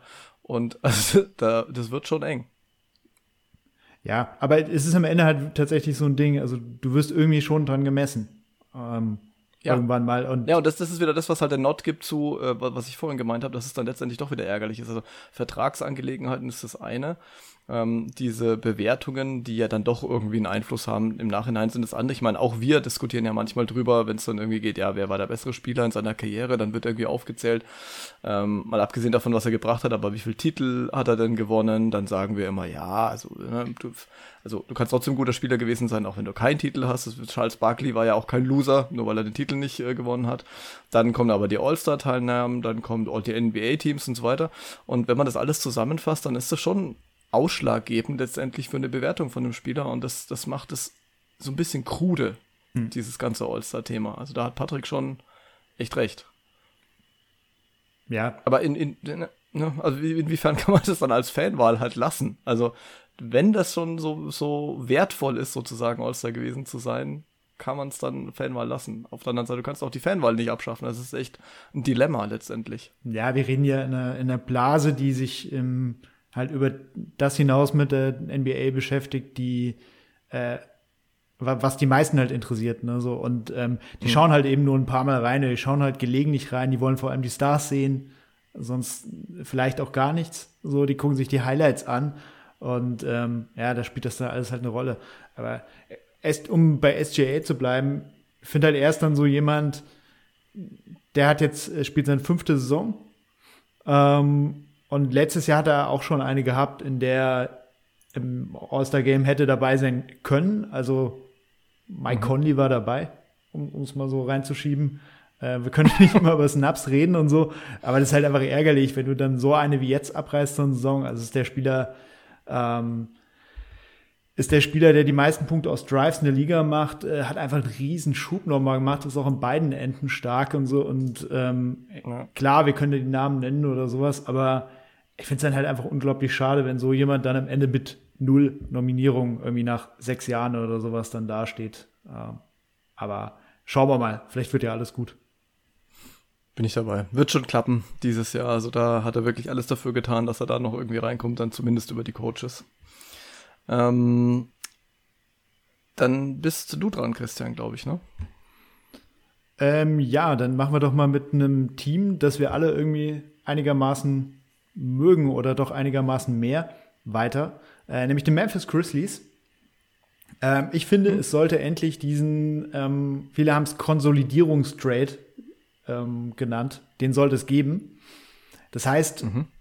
die Grizzlies sind gut aufgestellt, haben sich echt stark entwickelt in den letzten Jahren. John Morant ist der Franchise-Star. Äh, Jaren Jackson Jr. war eine ganze Zeit verletzt raus, hat aber jetzt zuletzt auch bewiesen, dass er vor allem defensiv wirklich äh, einen richtig starken Impact hat.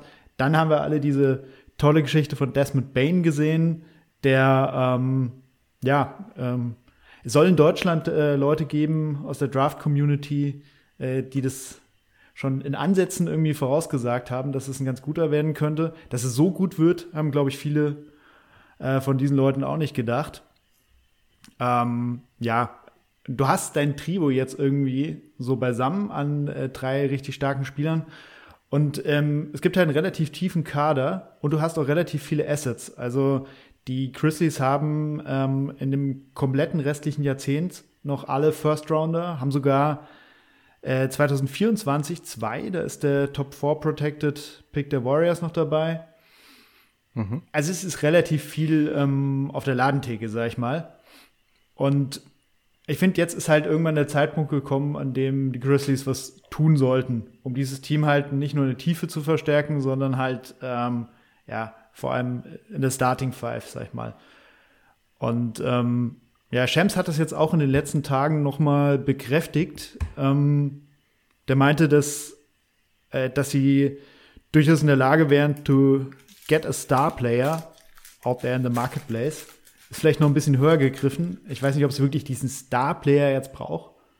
Ähm, das würde mich jetzt von euch interessieren, in welche Richtung die Grizzlies gerade gehen sollten. Also, ähm, um es mal aufzuzählen, es gibt ja ein paar Optionen. Also, du könntest natürlich versuchen, alles Mögliche beisammen zu packen, um einen Star-Player irgendwie reinzuholen, wie gut er auch immer sein mag. Äh, dann kannst du halt schauen, irgendwie ein kleineres Paket packen. Du hast Danny Green jetzt noch äh, mit dem ähm, auslaufenden Vertrag, der jetzt vielleicht wieder fit werden könnte. Muss man schauen. Du hast halt die Picks natürlich. Äh, dann hast du einen Spieler wie Dylan Brooks, der, glaube ich, ja, einer der fragwürdigeren irgendwie unter den besseren Spielern ist in dem Team. Also der, offensiv halt einfach äh, nicht das gibt. Also er hat sicherlich seine Stärke in der Defense, aber ich glaube, so unter den Grizzlies-Fans äh, ist es doch relativ verbreitet, ähm, dass man ihn abgeben könnte. Ja, das, das sind so, so ein paar Optionen. Du könntest auch eine Zeitmaschine basteln und irgendwie versuchen, die Anthony Melton wieder zurückzubekommen, aber da habe ich dann irgendwas dagegen. Oh. Ähm, ja, gibt so einige Optionen. Ich weiß nicht, welche, welchen Weg würdet ihr einschlagen, weil irgendwas muss, glaube ich, passieren, oder? Ja, ich weiß nicht, ob was passieren muss bei den Grizzlies. Sie sind ja doch noch äh, sehr jung haben eigentlich ja irgendwie noch alle Zeit der Welt, würde man meinen. Aber man hat halt im Westen dieses Jahr so ein bisschen, also wird zumindest häufig gesagt, ich bin mir nicht sicher, ob man das wirklich hat, aber ein gewisses äh, Machtvakuum. Äh, die Grizzlies sind aktuell äh, Zweiter knapp hinter den Nuggets. Äh, viele halten die Nuggets ja für nicht so vertrauenswürdig in den Playoffs, dass die wirklicher Contender sind. Die Pelicans sind Dritter aktuell, dann die Mavs, ähm, Warriors, Suns äh, etc., Clippers, die sind aktuell weiter hinten.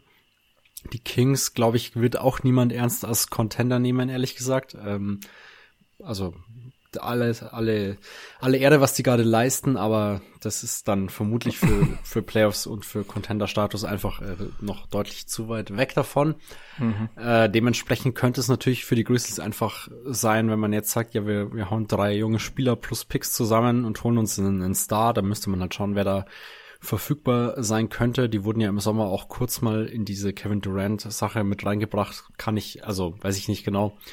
Aber wenn so jemand natürlich verfügbar wäre, auch halbwegs Interesse hätte, dann müsste man das aus Sicht der Grizzlies eigentlich schon äh, forcieren, weil solange man, wie du schon gesagt hast, einen keinen der drei äh, besten Spieler aktuell abgeben muss mit John Jackson Jr., Morant und Bane, ähm, schaut es halt eigentlich auch um die Zukunft des Teams super aus, weil man hat so viele junge Spieler, also da mache ich mir wirklich gar keine Sorgen. Also der älteste ist Stephen Adams mit 29, äh, nicht 40, wie man seinem Gesicht vielleicht äh, entnehmen möchte.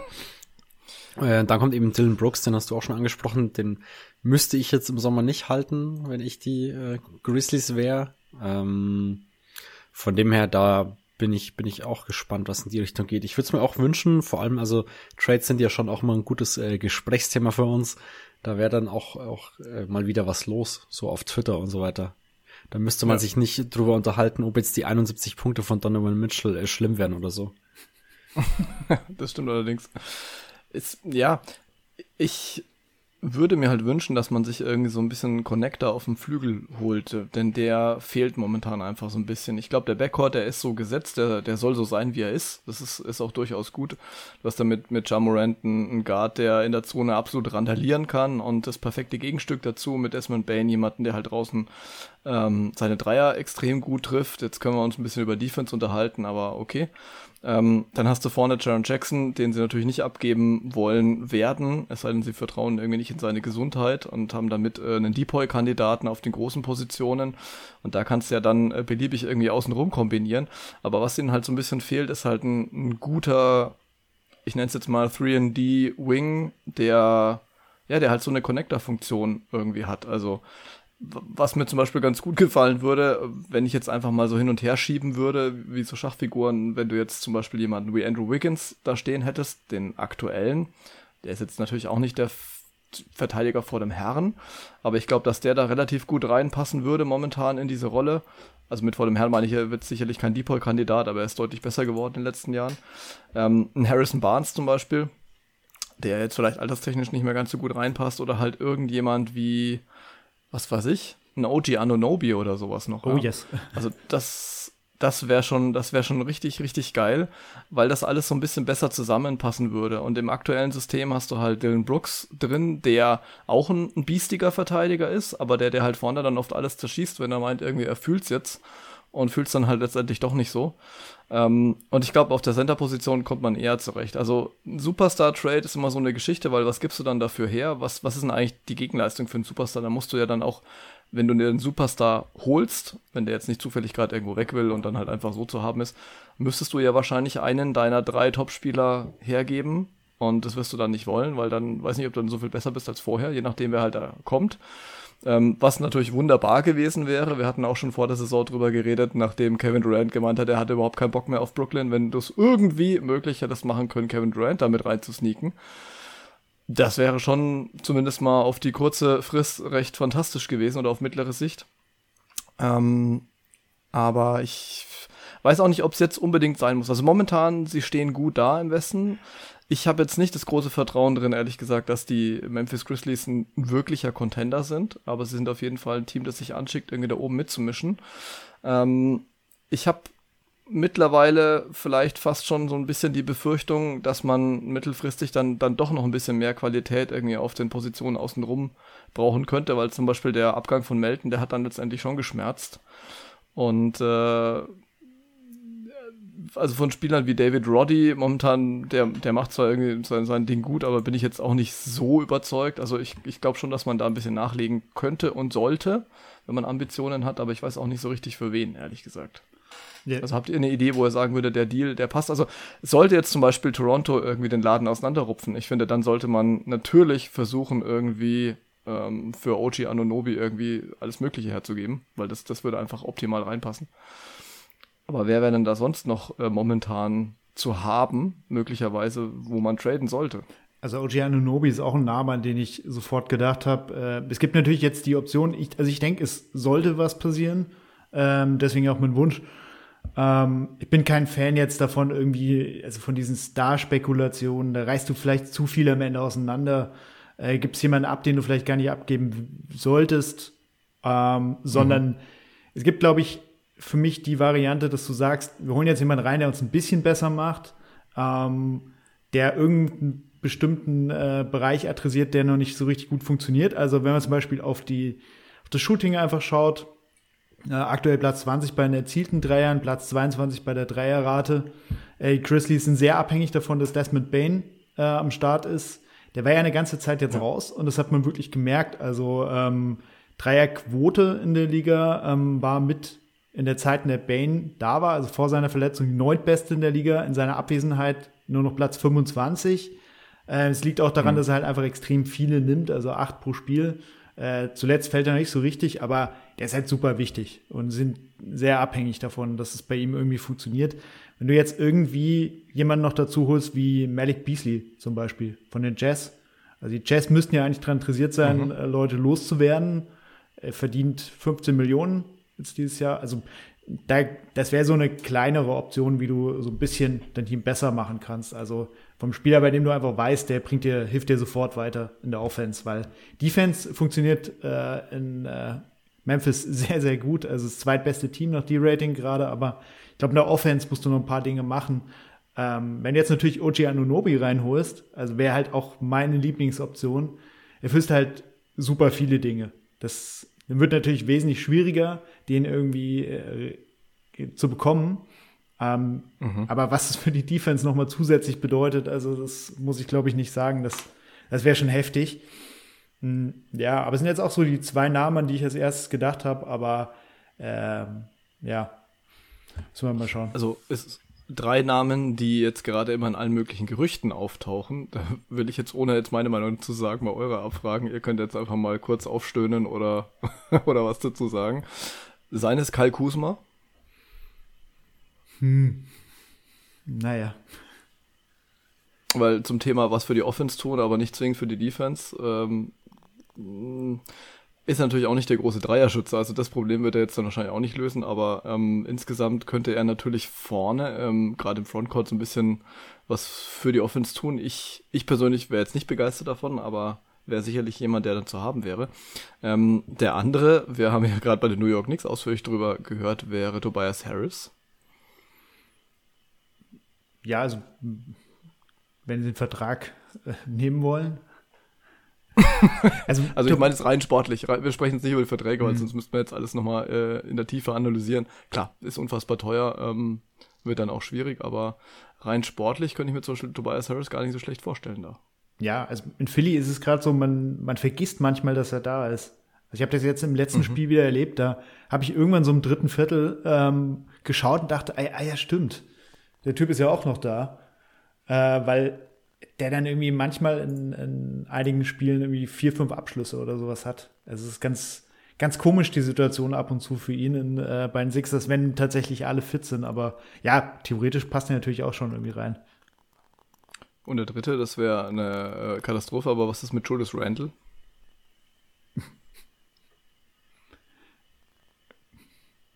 Du meinst dann äh, Jalen Jackson Jr. auf, auf der 5 wieder und.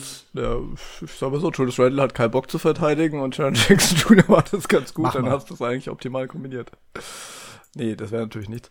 Ähm, ich, die Frage ist, ich, ich denke mal, dass beide bleiben werden, aber bei den Utah Jazz ist ja alles so ein bisschen im Fluss. Ähm, Jared Vanderbilt ist ein interessanter Spieler, der bringt ja allerdings äh, offensiv halt nicht weiter. Ähm, wer dich offensiv weiterbringt, wäre Lauri Markanen, aber den werden wahrscheinlich die Jazz behalten wollen. Also ich habe jetzt gar nichts davon gehört, dass der irgendwie zu haben wäre, ganz im Gegenteil. Ähm, naja, also auf jeden Fall, vielleicht, vielleicht können wir ja mal für, für kommende Pots dann irgendwie noch was, was suchen. Wer ja in Trade-Gerüchten ist, ist ähm, Miles Turner.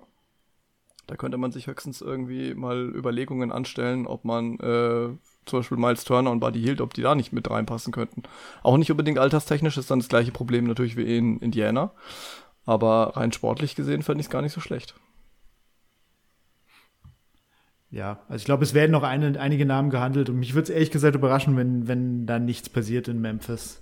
Also Shams hat ja auch schon angedeutet, dass da, dass da was sein kann. Und es sind einfach, der Punkt ist halt auch, die Christies haben so viele Assets, wenn die jetzt ein bisschen was davon raushauen, ist es egal, es ist immer noch viel da. Also damit verbaust mhm. du dir halt gar nichts. Ähm, wenn du, wenn du jetzt einfach mal versuchst, ein bisschen weiter in den Playoffs zu kommen dadurch, ähm, noch kein totaler Contender, Contender zu sein. Also es passiert so viel noch. Das Team ist noch so jung. Ähm, ich würde es einfach ausprobieren. Ja. Sollten sie tun. Schauen wir mal, was, was passieren wird in Memphis. Ähm, ich habe hier als nächstes Team, zu dem ich mir einen Wunsch äh, ausgedacht habe, die Indiana Pacers, nachdem wir sie gerade schon angesprochen hatten. Und zwar, wir hatten es jetzt davon, dass Teams Trades machen sollten. Und mein Wunsch ist, dass die Indiana Pacers keinen Trade machen. Denn ähm, da können wir jetzt natürlich lang und breit drüber streiten, äh, wie sinnvoll das ist. Ähm, aber momentan, die Pacers, wir hatten es jetzt schon des Öfteren, spielen ansprechenden Basketball. Jetzt nicht zwingend äh, extrem erfolgreichen, aber auf jeden Fall ansprechenden. Sie stehen gar nicht so schlecht da in der Eastern Conference. Und es macht irgendwie, es macht irgendwie einfach Spaß, ihnen zuzugucken. Die Jungs, die sie haben und die ja ähm, vermeintlich äh, weg sollten, nämlich allen voran Turner und Buddy Hield, ähm, gibt natürlich Gründe dafür, ne? Also ähm, gerade bei Buddy Hield, ähm, dass es Sinn machen würde, ihn zu traden. Auf der anderen Seite denke ich mir irgendwie, es, passt ja irgendwie sportlich momentan schon in Indiana. Und äh, momentan, mir wird es einfach besser gefallen. Man würde jetzt einfach mal probieren, ähm, zu schauen, wie weit kommt man denn mit dem Team und inwiefern kann man denn um den Kern herum, den man hat, aufbauen und das Ganze verstärken. Dann kann man ja später immer noch traden. Also was ich zum Beispiel ganz interessant fände, wäre, wenn die Pacers jetzt nicht die beiden Spieler hergeben, sondern vielleicht sich anderweitig umschauen. Und ein Trade, der, der immer mal wieder so durch Twitter gegeistert ist, äh, war die Geschichte mit John Collins. Denn ähm, der und die Atlanta Hawks werden auf Dauer wahrscheinlich auch nicht miteinander glücklich werden, hat man so den Eindruck. Also da geht's ja nicht nur um Trae Young, sondern eben auch um ihn. Und äh, warum nicht John Collins dazu holen? Jetzt ist natürlich so, dass ähm, die Pacers jetzt schon defensive Probleme haben. Und die Lösung wäre dann sicherlich nicht John Collins für diese Probleme. Auf der anderen Seite könnte ich mir das durchaus interessant vorstellen, eine Offensive, wo du ihn mit einbinden kannst und vor allem ich glaube, ähm, Halliburton ist genau der perfekte Spieler, den John Collins braucht, also der, der ihn akzeptiert und der so spielt, wie John Collins es bräuchte. Weil Trae Young nimmt sich einfach selber zu viele Würfe, also der, der passt natürlich auch viel, also hat er immer hohe Assist-Zahlen. Ähm, aber er ist natürlich schon jemand, der äh, erstmal seinen eigenen Wurf sucht. Und ähm, da gab es immer mal wieder Knatschen. Ich glaube, das wäre mit Halliburton anders. Also das könnte ich mir ganz interessant vorstellen. Und wenn man dann irgendwie über die Draft vielleicht noch den einen oder anderen Spieler dazu adden kann, vielleicht dann nochmal irgendeinen Flügel dazu holt und ähm, dann letztendlich mit Halliburton, Heel Turner und dann irgendwie, weiß nicht, Collins vielleicht und vielleicht noch irgendjemand aus der Draft und so spielt, Matherin von der Bank bringen kann und so. Das ist schon interessant. Also ich glaube, dass du aus dem Kader was machen kannst. Heißt ja nicht, dass du dann nicht äh, nächstes Jahr oder wann auch immer dann Hield äh, dennoch irgendwie tradest. Aber ich sehe momentan einfach nicht den Need, da jetzt irgendwie sofort den Trigger zu ziehen. Und ich weiß, ich widerspreche dem, was ich vorhin gesagt habe, ähm, auch bei den Bulls, dass es dann irgendwo keinen Sinn mehr macht und man dann irgendwann äh, sagen sollte, okay, jetzt bauen wir halt konsequent auf und das ist jetzt irgendwie nicht so richtig konsequent. Das gebe ich zu, aber ich, ich fände es einfach schön, wenn man da einfach weitermacht. Ich bin grundsätzlich auch ein Pacers-Befürworter. Also wir haben schon oft über dieses Team geredet, also ich schaue es auch einfach unglaublich gerne und oft in der Saison. Was man, glaube ich, nicht vergessen darf, ist, dass der Wert von ähm, Buddy Hield und Miles Turner gerade sehr hoch ist. Ähm, das stimmt. Also sie sind einfach sehr gefragte Spieler und das kann sich natürlich irgendwann noch ändern. Und wenn du dich dann entscheidest, äh, es ist vielleicht doch nicht der Weg, äh, dann ist es möglicherweise eine vertane Chance, um noch was Besseres rauszuholen. Ich, äh, vielleicht gibt es ja einen Mittelweg. Äh, vielleicht gibt es den Weg, dass man nicht zwingend beide ähm, abgeben muss, dass man vielleicht für einen Spieler ja. einen guten Deal bekommt, ähm, weil er gerade sehr viel wert ist und den anderen doch noch behält. Äh, ich weiß nicht, also die Pacers leben gerade auch sehr davon, finde ich, dass sie sowas wie Tiefe haben, meiner Meinung nach. Mhm. Also da sind natürlich viele Spieler, bei denen merkst du jetzt auch schon, naja, es, vielleicht sind es doch nicht so die, äh, die Pieces für die Zukunft. Also am Anfang waren sehr viele optimistisch irgendwie bei Jalen Smith, dass der jetzt total durchstartet und alles. Und es war ja dann auch irgendwie ernüchternd, was man zuletzt gesehen hat, muss man sagen. Ähm, Duarte hat jetzt auch nicht das bestätigt, was er in der letzten Saison gezeigt hat. Es sind aber alles Leute, die bringen, bringen sich irgendwie noch ein. Und ähm, mhm. ja, man muss halt rausfinden, wer ist für die Zukunft tatsächlich relevant. Also ich denke, da kann man hinter Halliburton kann man einen Lock machen, man kann hinter, natürlich auch hinter Matherin einen Lock machen ähm, und muss halt über die Draft äh, vor allem schauen. Ähm, deswegen mhm. würde ich das Team nicht um alles in der Welt zusammenhalten, sondern ähm, ich tendiere vielleicht doch eher so ein bisschen in die andere Richtung. Also mal alles in der Welt wäre jetzt natürlich übertrieben, da würde ich auch nicht mitgehen, aber ähm, bevor man jetzt irgendwelche quatschigen Deals annimmt oder halt so dies, dieses Lakers-Ding ne, mit diesen Picks 27 und 28, das ist mir einfach zu lang hin. Das, das, das, das finde ich einfach nicht gut. Also wenn, das finde ich aber gar nicht so schlimm, muss ich sagen. Vor allem bei den Lakers würde ich immer drauf wetten, dass die scheiße sind irgendwann. ja, gut, das kannst du schon. Aber bis dahin hast du halt auch schon wieder irgendwie dann drei Jahre ähm, Halliburton äh, und, und, äh, und Co., wer halt auch immer da ist, dann da.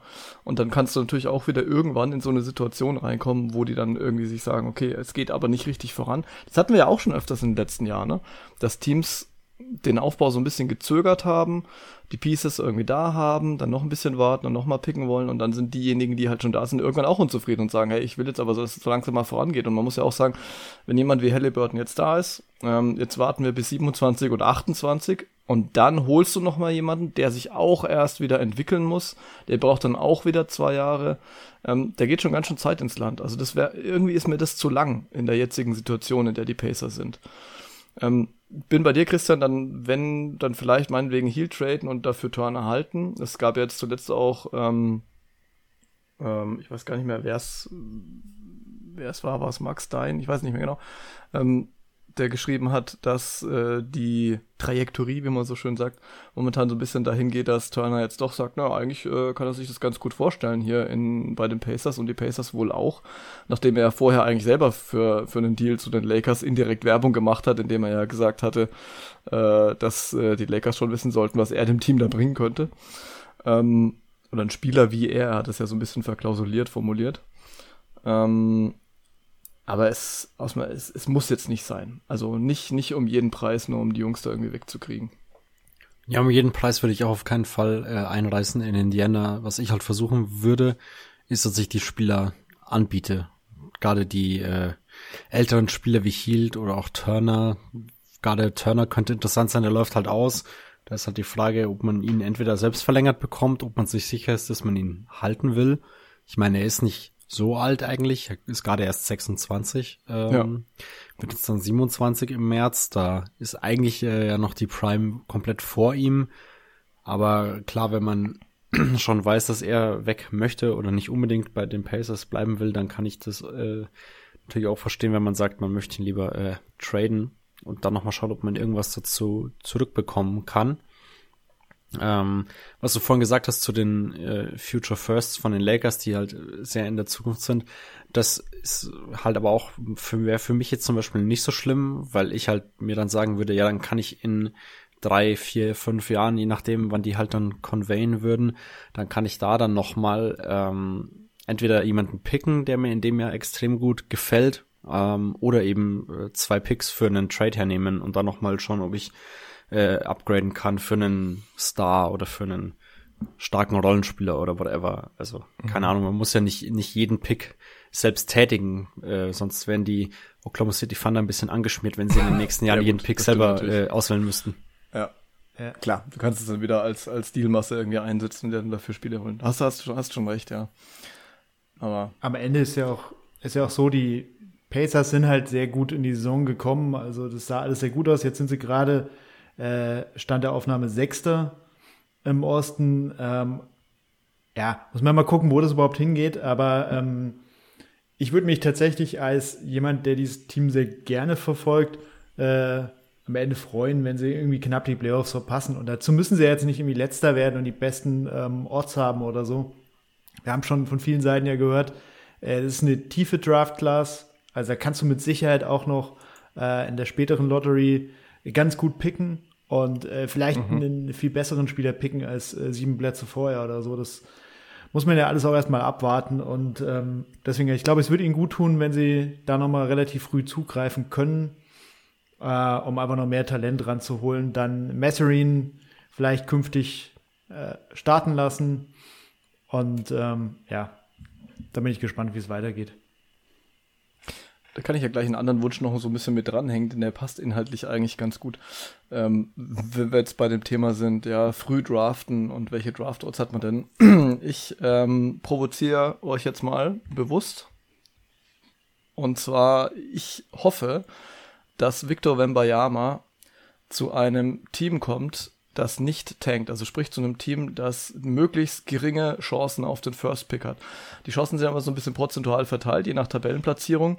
Und wenn man momentan drauf schaut, dann hätten zum Beispiel die Bulls eine 3,8-prozentige Chance, den First Pick zu haben.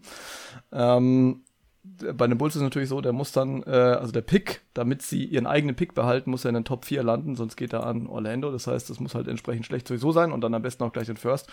Oder zum Beispiel bei den Raptors, die haben eine 3,7-prozentige Chance auf den First Pick.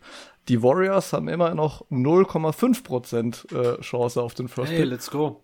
Let's go. Und nee, aber jetzt mal ganz ehrlich, also dieses Jahr, wir, wir haben die, die, also momentan ist es ja noch nicht so richtig am Laufen, wenn man ehrlich ist, aber es wird noch kommen. Und wir werden unfassbar viele Teams haben, die natürlich alles dafür tun, ähm, Victor Wembanyama zu kriegen. Wir haben eine tiefe Draft, also man kann auch an einer anderen Stelle vielleicht glücklich werden, aber klar, wollen ihn alle. Und mir geht dieses Narrativ momentan so unfassbar auf den Senkel. Also erstens, dass ich jeden Tag von Victor Wembanyama lese und höre, dass seine Spiele gestreamt werden und dieser ganze Hype, der geht mir unfassbar auf den Keks. Und gleichzeitig geht es mir natürlich zunehmend auf den Keks, dass und ich verstehe es, ich würde es auch machen und ich würde es manchen Teams auch empfehlen, ja, also nicht falsch verstehen, aber dass eben so hart, ähm, also dass es schon einige Teams gibt, die momentan absolut keinen Bedarf haben, jetzt irgendwie besser zu sein als nötig, um eben hier sich noch irgendwie Chancen zu wahren. Und ich fände eigentlich so eine ganz schöne Schelle irgendwie an das, an die ganze Thematik, äh, wenn dann plötzlich irgendwie jemand halt den First Pick kriegt, der halt überhaupt nicht unten drin steht. Wird nichts ändern. Das heißt dann auch nicht, dass dann im nächsten Jahr dann Teams sagen, oh, mach ich jetzt ganz anders, weil letztes Jahr war es ja auch so. Denn Mathematik ist nun mal so, wie sie ist. Ja? Also wenn du deine Chance maximieren kannst, dann tust du das. Aber trotzdem wäre es eigentlich ganz schön. Und äh, wir hatten es ja vorhin schon von den Bulls, da habe ich mir sowieso schon hingewünscht. Aber vielleicht auch bei einem Team wie, wie den Raptors oder sowas, wo es dann gleich relativ relevant werden kann, da hätte ich richtig Bock drauf. Und ich möchte ihn ehrlich gesagt momentan, ich möchte ihn nicht unbedingt äh, in Charlotte sehen, ich möchte ihn vor allem nicht in Houston sehen gerade. Und äh, weiß nicht, das, das nervt mich irgendwie. Weiß ich gar nicht, was ich zu sagen soll. weil, also ich finde per se dieses Jahr, finde ich die Tanking-Thematik eigentlich relativ harmlos, weil, also, ich, welches Team tankt denn gerade aktiv? So, nee, nee, also so gesagt, richtig es ist, schlimm. Es ist noch nicht so, aber es, es wird ja noch kommen. Es wird definitiv kommen. Ja, ja, aber also bei welchem Team äh, gibt's denn überhaupt Potenzial noch großartig? Weil was sollen die Rockets machen? Die haben, die lassen ja die jungen Spieler schon spielen. Die können ja nicht, also keine Ahnung, Eric Gordon auf die Bank setzen. Ändert das was? Weiß ich nicht. Ja. Dann bei den Spurs ähnlich. Äh, die Lakers sind einfach scheiße. Sorry. Äh, bei den Thunder, gut, da könnte halt wieder, bei den Thunder könnte was passieren. Da, äh, ja, da könnte ich es mir auch vorstellen. Ähm, und ansonsten im Osten, dass du die Hornets und die Pistons, die Verletzungsprobleme hatten und dann die, die Magic und ansonsten, glaube ich, tankt da ja auch niemand so richtig aktiv. Deshalb finde ich es da jetzt dieses Jahr nicht, nicht so schlimm. Klar, es könnte noch passieren, dass die Jazz und die Thunder noch ein paar Trades machen oder ihre Spieler nicht spielen lassen, also gerade OKC. Aber äh, weiß ich nicht, die sind eigentlich auch schon ja fast fast zu weit weg äh, von den Rockets, die haben ja nur zehn Siege, die, die Thunder haben ja schon 16 Siege, das ist ja quasi schon alles zu spät. Also ich fände es am Ende eigentlich viel schlimmer, wenn so ein Team wie die Wolves ähm, äh, unterm Strich dann äh, irgendwie den Number One Pick kriegen oder so, mit einer sehr hm. geringen Wahrscheinlichkeit, die jetzt erstmal einen richtig miesen Trade zuletzt gemacht haben. Der, der würde erstmal an Utah gehen. Ach so, ja, ja, gut. Dann siehst du, dann, dann hat sich das ja. Nee, dann kann es ja gar nicht so schlimm kommen. Nee, aber ich habe auch, auch so ein bisschen den Eindruck, ehrlich gesagt, also sind so ein paar Teams dabei, die overperformen. Also wir haben das bei OKC jetzt zuletzt gesehen, die äh, schöne Grüße, Semmo, äh, gegen die Celtics ja. Äh, ja doch ohne SGA auch ja richtig ordentlich abgeliefert haben. Naja, ähm, die werden sicherlich auch noch den einen oder anderen Spieler in Anführungszeichen schonen, aber ähm, ja, ich ich finde, schlägt gerade tatsächlich noch nicht so richtig durch. Und ich habe mich eigentlich, also mein Punkt war immer zu sagen, dass äh, Greg Popovich das irgendwie als so eine Art, äh, ja, fast Ruhestandsgeschenk oder so, äh, wenn man ja eigentlich bekommen sollte. Also ich glaube, da können sich ja eigentlich alle drauf einigen. Mhm. Und danach dann äh, irgendwie die Schuhe an den Nagel hängt. Ja, muss man schauen. Aber ich, ich denke auch, ich denke, am Ende wird es natürlich noch, äh, ja, werden wir uns auf einiges einstellen können. Also wir werden Namen lesen, ähm, die wir vielleicht noch nie gehört haben oder die nur Leute gehört haben, die irgendwie sich mit der G-League näher beschäftigen. Das wird kommen, mhm. Ähm, aber ich empfinde es noch nicht als so dramatisch gerade. Nee, ist es ja momentan auch nicht, da habt ihr absolut recht. Das war jetzt so ein bisschen vorausschauend, ähm, sozusagen. Also ich, ich glaube, oder das ist halt so mein Take, dass irgendwann dann ab Februar, äh, spätestens im März, irgendwie, wenn, wenn einige Teams irgendwie merken, okay, das, das wird jetzt nichts mehr, dass dann dieses Jahr vielleicht ein bisschen härter und ein bisschen brachialer runtergetankt wird, als es vielleicht dann die letzten die letzten Jahre waren. Momentan, also wir hatten jetzt zu Saisonbeginn ähm, diese ganzen Geschichten mit Utah und mit, mit Indiana und so weiter. Da, da, waren ja relativ viele Teams dabei, die plötzlich oben reingerutscht sind und Morgenluft geschnuppert haben, was auch daran lag, dass ähm, viele der eigentlich ähm, etablierten Teams, also die Clippers und so weiter, ähm, eben nicht da oben drin stehen und dementsprechend dann halt auch äh, Luft nach oben war ich weiß nicht, wie es halt in einem Monat äh, vielleicht ist oder halt irgendwie nach dem All-Star-Game, wenn vielleicht dann auch wirklich dann Teams irgendwie wie die Bulls dann irgendwann merken, es funktioniert nicht und das dann versuchen irgendwie einzureißen. Und ich denke schon, dass gerade bei der Aussicht dieses Jahr andere Teams mitziehen werden. Wir haben ja immer die Diskussion darüber, wie stark ist die Draft-Class. Ähm, dieses Jahr ist sie offensichtlich stark und tief. Also lohnt sich vielleicht halt auch sogar noch ein bisschen mehr als in den anderen Jahren. Und äh, wir werden sehen. Es kann aber auch sein, ehrlich gesagt, dass diesen Wunsch einfach nur beeinflusst hat, dass ich so viel und halt in jedem zweiten Gespräch in letzter Zeit immer nur Victor Wembanyama höre und ich es einfach nicht mehr hören kann. Und ich äh, irgendwie will, dass irgendwas anderes passiert, äh, damit ich nicht mehr so genervt bin irgendwie von dem Namen, weil ich will den Jungen auch erstmal spielen sehen. Das ist alles berechtigt mit Sicherheit, aber ich äh, mir, mir müssen immer diese Pre-Draft-Hypes, die nervt mich ja, der Junge kann ja nichts dafür im Endeffekt. Nee, dann, ja, persönlich kann gar nichts dafür. Ja. Dann wechsle ich mal das Thema wieder, damit du nichts mehr äh, von deinem selbst angestoßenen Thema hören musst. Ja, vielen Dank. ähm, ich weiß nicht, was ihr noch auf der Liste habt. Ich würde so, glaube ich, zu meinem äh, mehr oder weniger letzten Wunsch kommen. Äh, ist eine feel good Story. Mhm. Und ähm, ja, ich, ich werfe mal ein paar Namen ein und ihr sagt mir, was ihr damit anfangen könnt oder was ihr damit verbindet. Äh, Mike Bibby, Meta World Peace, Ron Artest, Bonsi Wells, äh, Wells und Sharif Abdur Rahim. Was haben die alle gemeinsam? Äh, ich, Haben die alle mal bei den Kings gespielt? Korrekt. Ja. Und Strong. warum erwähne ich sie? Weil, weil du den Beam leiten willst, dauerhaft. Ich, äh, ich löse es mal auf. Das sind ähm, ein paar Spieler aus dem Kader, der 2005, 2006 ähm, das letzte Mal für Sacramento die Playoffs erreicht hat. Damals in der ersten Runde direkt auch gescheitert. Ach krass, waren die alle gleichzeitig im Kader? Das wusste ich jetzt nicht. Genau, das waren sie. Das waren Ja, stimmt, Sie. jetzt wo du es sagst. Ja. Äh, das sind Wild. Also ich finde 2005, 2006 klingt auch immer noch nicht so wahnsinnig weit weg. Also es ist wie bei diesen 2000er Jahren halt so häufig.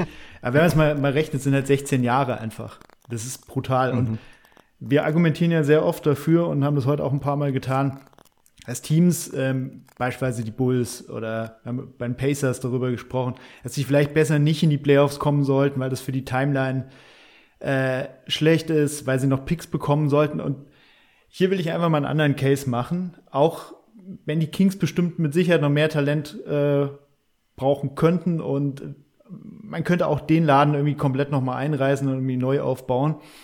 Ähm, aber ich finde, die Leute in Sacramento haben es jetzt einfach mal irgendwann verdient. Also sie müssen in die Playoffs kommen dieses Jahr.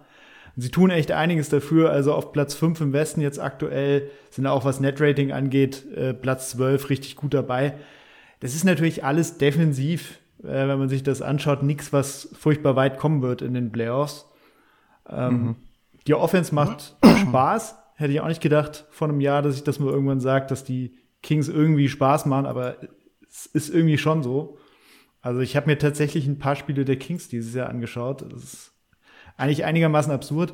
Muss sagen, die haben natürlich auch ein, ein bisschen Glück, was Verletzungen und so angeht. Also ähm, ähm, gab mal so einen kleinen Schrecksekunde, als der Bonus drohte auszufallen, aber der er war ein Spiel raus. Äh, Harrison Barnes hat gar kein Spiel verpasst. Kevin Hörter 1, Murray 2, Fox 3. Also äh, viel idealer kann es eigentlich nicht laufen. Es kann natürlich jetzt auch alles noch nach hinten losgehen, aber ich würde mir es ehrlich gesagt so wünschen, dass die einfach in die Playoffs kommen, dann können sie direkt wieder in der ersten Runde nach Hause gehen. ähm, aber es wäre einfach eine, eine, eine schöne Story und ich glaube irgendwie, bei den Kings würde ich es eher so als einen Schritt jetzt sehen.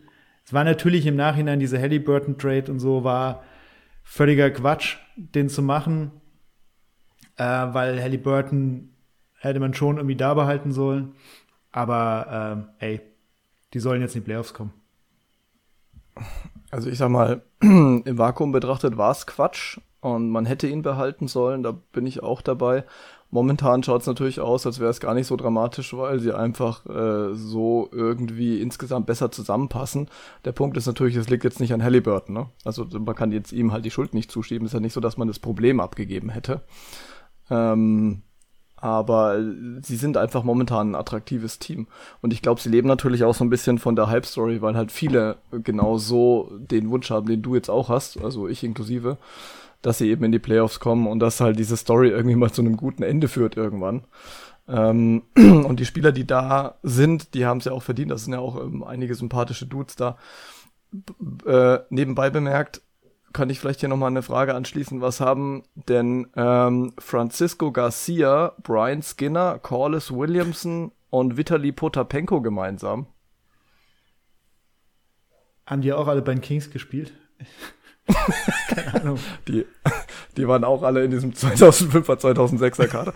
Also der Kader war echt extrem wild eigentlich, ne? Wenn du hier Meta World Peace, Bibi, Brad Miller natürlich, Peja Storakovic mal rausnimmst. Also bei Bonzi Wells äh, fängt schon an, fragwürdig zu werden, spätestens. Und naja, aber auf jeden Fall hat es damals geklappt. Also ich, ich wünsche mir das auch und ähm, ich, ich finde, dass sie halt dieses Jahr einfach wahnsinnig viel richtig gemacht haben. Unter anderem auch Marketing-Aspekte. Also dieses, dieses Thema äh, Light the Beam, die Idee war ja sowas von dermaßen genial. Ähm, das, es, es kam ja, wenn ich das richtig mitgekriegt habe, korrigiert mich, äh, wenn ich falsch lieg, von äh, vom Coach, ähm, der das irgendwie eingeführt hat, weil er gemeint hat, okay, das ist, ist so, so eine eine, ähm, ja, einen Anreiz sozusagen dann nochmal zu gewinnen. Und äh, es hat sich so ein bisschen verselbstständigt. Also da muss man echt sagen, äh, wenn das nicht irgendwie eine Idee war von einer Marketingagentur oder so, dann sollte sich jede Marketingagentur da im Land mal fragen, warum sie eigentlich nicht drauf gekommen sind. Super genial und insgesamt, ich, ich freue mich einfach für die Kings. Also ich, ich bin vollkommen bei dir. Hm. Und die Offense, äh, um nur sportlich noch was nachzuschieben, die Offense ist halt wirklich auch nachhaltig. Also das ist jetzt nicht so ein One-Hit-Wonder, äh, das in ein paar Wochen mhm. wahrscheinlich überhaupt nicht mehr funktioniert. Klar, Verletzungen könnte immer irgendwie reinkrätschen.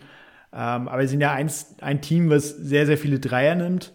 Wenn man so ein bisschen sich die Teams anschaut, die gerne viele Dreier nehmen, ähm, dann findest du halt relativ viele, die auch von einzelnen Spielern abhängig sind. Äh, also krassestes Beispiel wären vielleicht die Mavs natürlich, die die meisten Dreier oder die höchste Dreierrate in der Liga haben.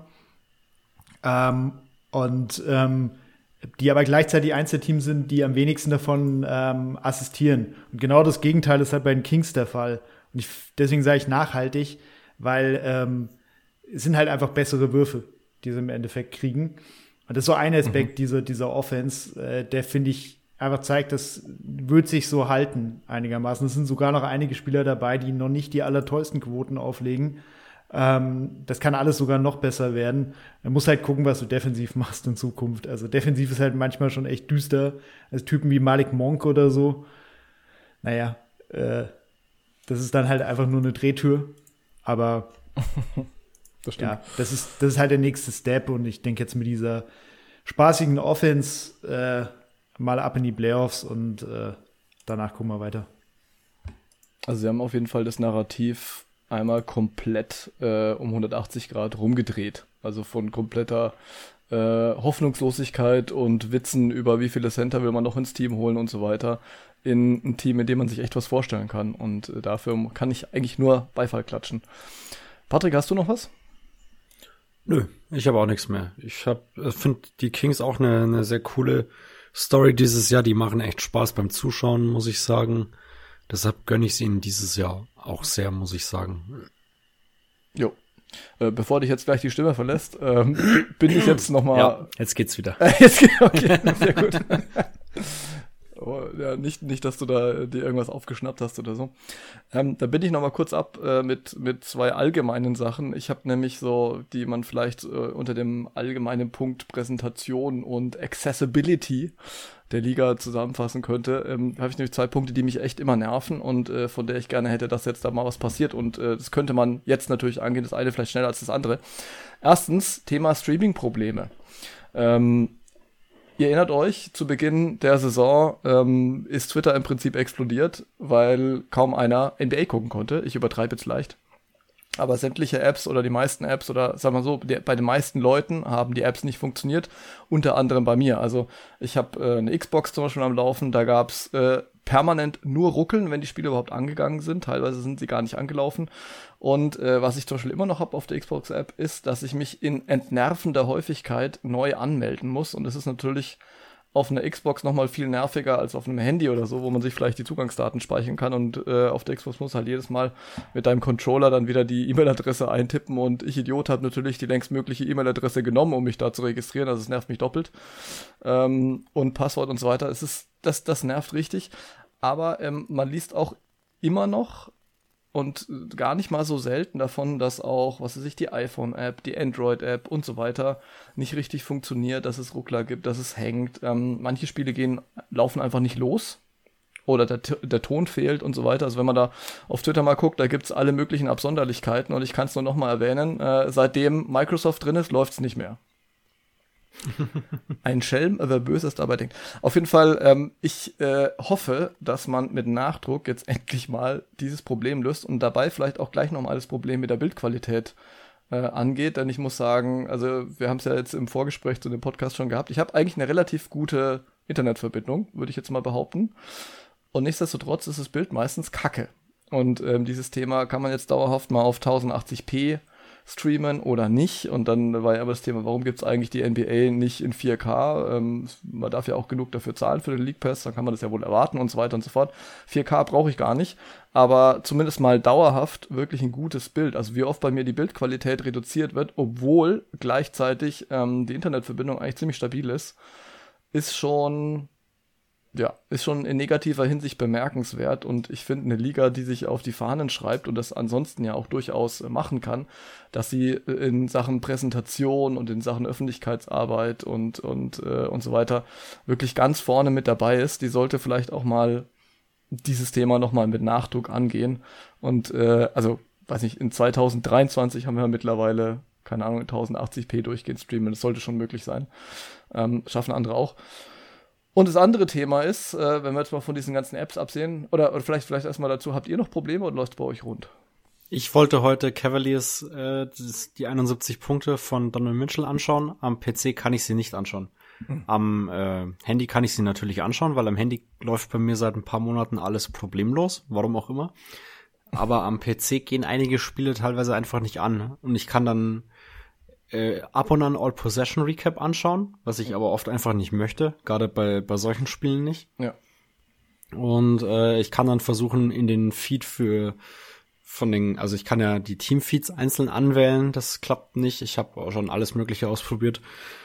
Und ähm, ja, ab und an muss man sich dann auf ähm, Drittplattformen zurechtfinden, die so semi-legal sind, aber ich sehe es dann ehrlich gesagt auch nicht ein, mich da mit dem Kundensupport rumzuärgern, weil ich habe schon mal denen was geschrieben und meistens äh, haben die leider auch keine wahnsinnig kompetente Antwort, außer haben sie schon mal den, den äh, die Cookies gelöscht und den Cache gelöscht und mhm. dann habe ich logischerweise. Und meistens funktioniert es dann trotzdem nicht. Ja, ja, ich habe auch schon verschiedene Browser durchprobiert und so weiter. Es funktioniert natürlich nicht. Also die meisten einfachen Sachen, die habe ich ja auch schon ausprobiert, sonst würde ich mich ja nicht an den Kundensupport wenden. Ja. Aber gut, äh, die armen Leute, die da sitzen, können ja auch nichts wirklich dafür am Endprodukt, muss man sagen. Mhm. Aber äh, ich finde schon ziemlich krass, wie, wie schlimm es dieses Jahr eigentlich geworden ist. Du hast es ja vorhin auch schon angesprochen mit der Bildqualität. Also ich habe da jetzt bisher noch nicht so die Probleme gehabt, aber teilweise finde ich es auch wild, wie, wie viel Daten verbraucht werden am Handy zum Beispiel. Ich habe letztes Mal ein Viertel angeschaut, das waren über zwei Gigabyte. Wow. Kann eigentlich auch nicht sein, meiner Meinung nach, aber gut. Und, und am PC äh, war es die letzten Jahre immer so, man konnte die Qualität halt selber runterstellen oder hochstellen, wenn nötig. Mhm. Und mittlerweile macht es die App oder die, da, die Oberfläche quasi selber und man hat nicht mehr die Möglichkeit, nachträglich einzugreifen, mhm. was halt teilweise äh, schon ganz, ganz cool wäre, aber naja. Vielleicht, vielleicht lernt Microsoft dann noch dazu. Ich habe noch. Es sind halt auch. Ja, sorry. Ja. Nee, mach du jetzt weiter zu dem Thema. Ich finde, es sind halt so viele, so viele kleine Dinge, die auch unfassbar nerven. Was mich zum Beispiel nervt, ist, wenn ich auf ein Spiel klicke und will äh, in den Boxscore reinlesen, dass jedes Mal automatisch das Spiel anläuft das will ich nicht, sondern ich will den Boxscore lesen, ja. Wir sind, das ist ja eine App, die, die sich auch auf die Fahne schreibt, dass sie Statistiken zur Verfügung stellt, ja. Und dann kann es eigentlich nicht sein, dass oben immer das Video losrennt ähm, und du manchmal, keine Ahnung, mach ich das halt und es muss gerade leise sein, was ich, Kinder schlafen oder so. Und ich habe halt nicht dran gedacht. Ähm, und auf einmal plärt halt irgendwie, äh, keine Ahnung, die Halbmaschine irgendwie los im Hintergrund. Das ist einfach nicht cool. Und ähm, dann hatten wir auch so Sachen wie, ich, ich, ich wollte, ich weiß gar nicht mehr, es war Boston gegen Milwaukee oder so. Ich wollte einen Boston-Stream anmachen, ging nicht. Milwaukee-Stream ging auch nicht. Was ging, war Spanisch. Ich meine, klar, kann ich, ich kann es auf Spanisch gucken. Ich persönlich spreche kein Spanisch. Ähm, aber es ist halt nervig. Also warum geht dann der eine und die andere nicht? Und dass es im Browser und in verschiedenen Browsern, muss man dazu sagen, dann oft nicht geht, das macht eigentlich überhaupt gar keinen Sinn, weil bei der App kannst du es ja noch irgendwie auf technische Gegebenheiten schieben. Aber beim, im Browser sollte es ja relativ äh, dann nativ sozusagen bei der NBA beziehungsweise bei, beim Datenverarbeiter liegen und nicht auf deinem Endgerät. Ähm, vor allem, wenn du dann halt mehrere Browser ausprobierst das, das ist einfach, verstehe ich nicht. Und sie haben es halt in vielen anderen Aspekten auch verschlimmbessert. Zum Beispiel die Download-Funktion ist ja weg. Also ihr könnt mich gerne korrigieren, wenn ihr sie mittlerweile gefunden habt oder sie wieder da ist. Aber ähm, mag durchaus sein, dass die NBA der Meinung ist, dass die USA ein Land sind, in dem die Internetverbindung durchgehend gut ist, was auch nicht stimmt, wenn man ehrlich ist. Ähm, aber vielleicht besser ist als bei uns, nur in Deutschland. Ich meine, fahr mal mit dem Zug. Abgesehen davon. Ja, wie ich jeden Tag. Ich pendel genau. jeden Tag von, von hier bei mir Ansbach nach Nürnberg. Ich fahre quasi zwei Stunden Zug am Tag. Das wären easy ein bis eineinhalb Spiele. Aber äh, leider nicht für mich. Genau, ich habe früher Weil immer. Internet habe ich nicht. Ja, eben, genau. Und selbst wenn du Internet äh, hättest, dann wäre es ja nicht stabil auf Dauer. Und du hast jetzt gerade gesagt, dass ein Viertel zwei Gigabyte, also wenn du das über deine mobile Verbindung machst, dann brauchst du schon einen richtig guten Vertrag, dass der über einen Monat lang da durchhält. Ähm, also das, das sind so Dinge, das, das finde ich einfach kacke. Ich habe früher so viel im Zug oder im Flugzeug ähm, einfach mir halt vorstellen, ein Spiel runtergeladen und dann, dann drauf. Und jetzt geht es nicht mehr. Und das, das finde ich einfach schlecht. Und die anderen, also die generelle Accessibility da in der App oder diese, dieses, dieses, das ganze User-Interface einfach, das ist so ein Schrott. Ähm, das ärgert mich furchtbar. Und das, der, das andere, was ich angesprochen hatte, das hat mit der App nichts zu tun, aber vielleicht mit dem Thema Professionalität, möchte ich nochmal an die NBA, die uns natürlich, also die NBA hört uns natürlich zu. Ähm, Thema Pausenunterhaltung. Ich weiß, viele juckt es nicht und äh, gerade wenn man Real Life guckt, dann streamt man halt weiter oder es wird sowieso rausgeschnitten, dann ist es kein Problem. Aber ich kann es nicht verstehen, wie es sein kann, dass ähm, in so einem professionellen Medienunternehmen wie der NBA wirklich in jedem Spiel, oder vielleicht gucke ich die falschen Spiele, immer The Amazing Sladek auftritt. Zum hunderttausendsten Mal stapelt er seine Bierkästen. Lass den armen alten Mann doch mal in Rente gehen oder zahlt ihm einfach mal vernünftig was, damit er in Rente gehen kann. Ich weiß es nicht. Ähm, oder die Dame, die da immer auf ihrem Einrad rumfährt und die Teller rumschwenkt. Red Panda. Nee, White, nee, doch. Ach, wir müssen sie noch mal sehen, sowas. wenn wir den Namen nicht mehr kennen. Auf jeden Fall. ja, genau. Siehst du, die kam nicht oft genug, wir wissen nicht mal, wie sie heißt. Aber ich kenne die Reihenfolge. Aber ich durfte letztes Mal an Weihnachten erklären, dass das der, dass sie quasi der Goat äh, von NBA Pausenunterhaltung ist. Und meine Freundin war ganz ungläubig, dass ich überhaupt weiß, wer das ist, dass ich das schon bestimmt hundertmal gesehen habe, die Routine, mhm. und dass, dass äh, jemand das überhaupt macht. Ja, oder, oder, oder der Typ mit den Möpsen, also äh, ich meine Hunde damit, ja. ja. Ähm, der, der ist ja auch jedes Mal da. Ich meine, klar, ja, das ist goldig und so, aber das ist ja, das ist ja Würzburger Baskets-Niveau. Ich meine, sorry dafür, aber das, das kann nicht sein in der NBA. Ich verstehe das nicht. Und ich verstehe auch nicht in so einer Live-Übertragung, warum kann man dann dem League Pass nicht auch, äh, meinetwegen in der Pause, was ich Leute hinsetzen, die das Spiel nochmal analysieren. Ähm, oder die halt zumindest mal so Shaq-mäßig äh, ein bisschen Unterhaltung bieten. Oder meinetwegen sende irgendwie eine Mini-Doku oder sowas. Ähm, oder, oder irgendwas halt. Aber dass dann, dass man dann einfach auf eine leere Halle guckt und die dann da irgendwelches Zeug zusammenräumen und man dann beim, beim Shoot-Around äh, zugucken kann. So, ich finde es sowas von unprofessionell. Das nervt mich dann auch.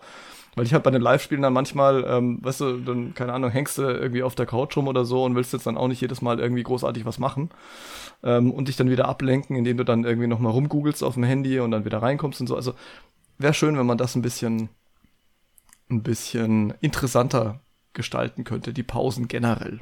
Das wäre mein Wunsch.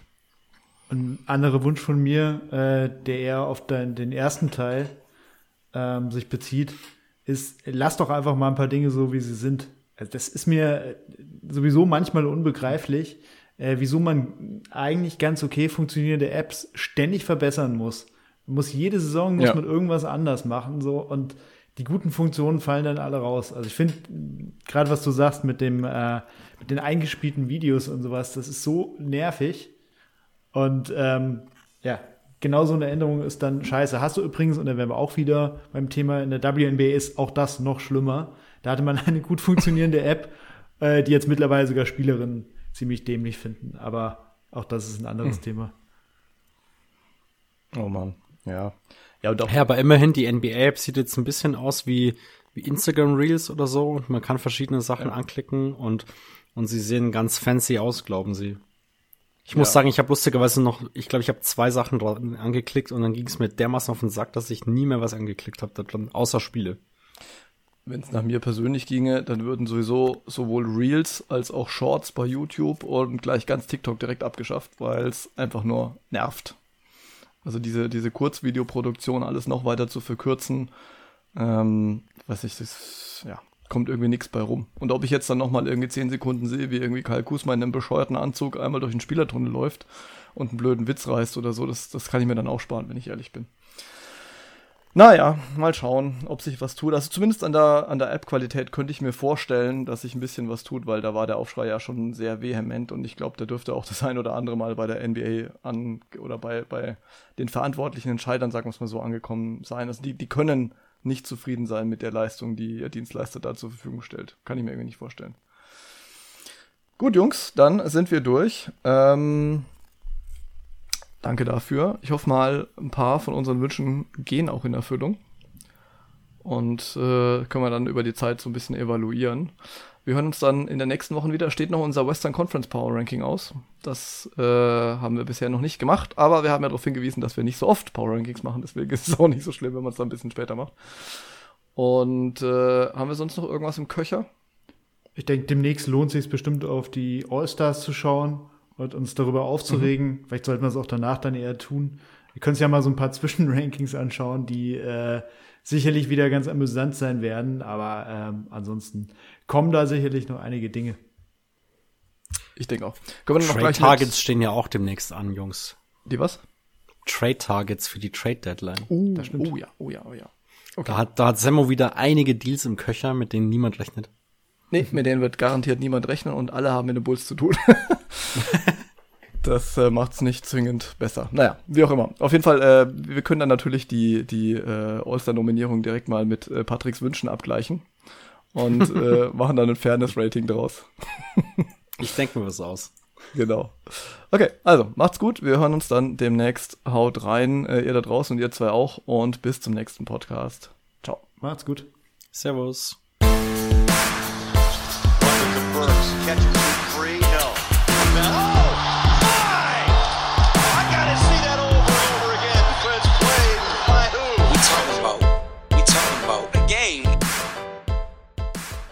Wie baut man eine harmonische Beziehung zu seinem Hund auf? Puh, gar nicht so leicht. Und deshalb frage ich nach, wie es anderen Hundeeltern gelingt, beziehungsweise wie die daran arbeiten.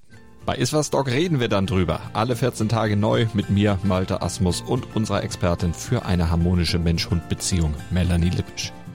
Iswas Dog mit Malte Asmus. Überall, wo es Podcasts gibt.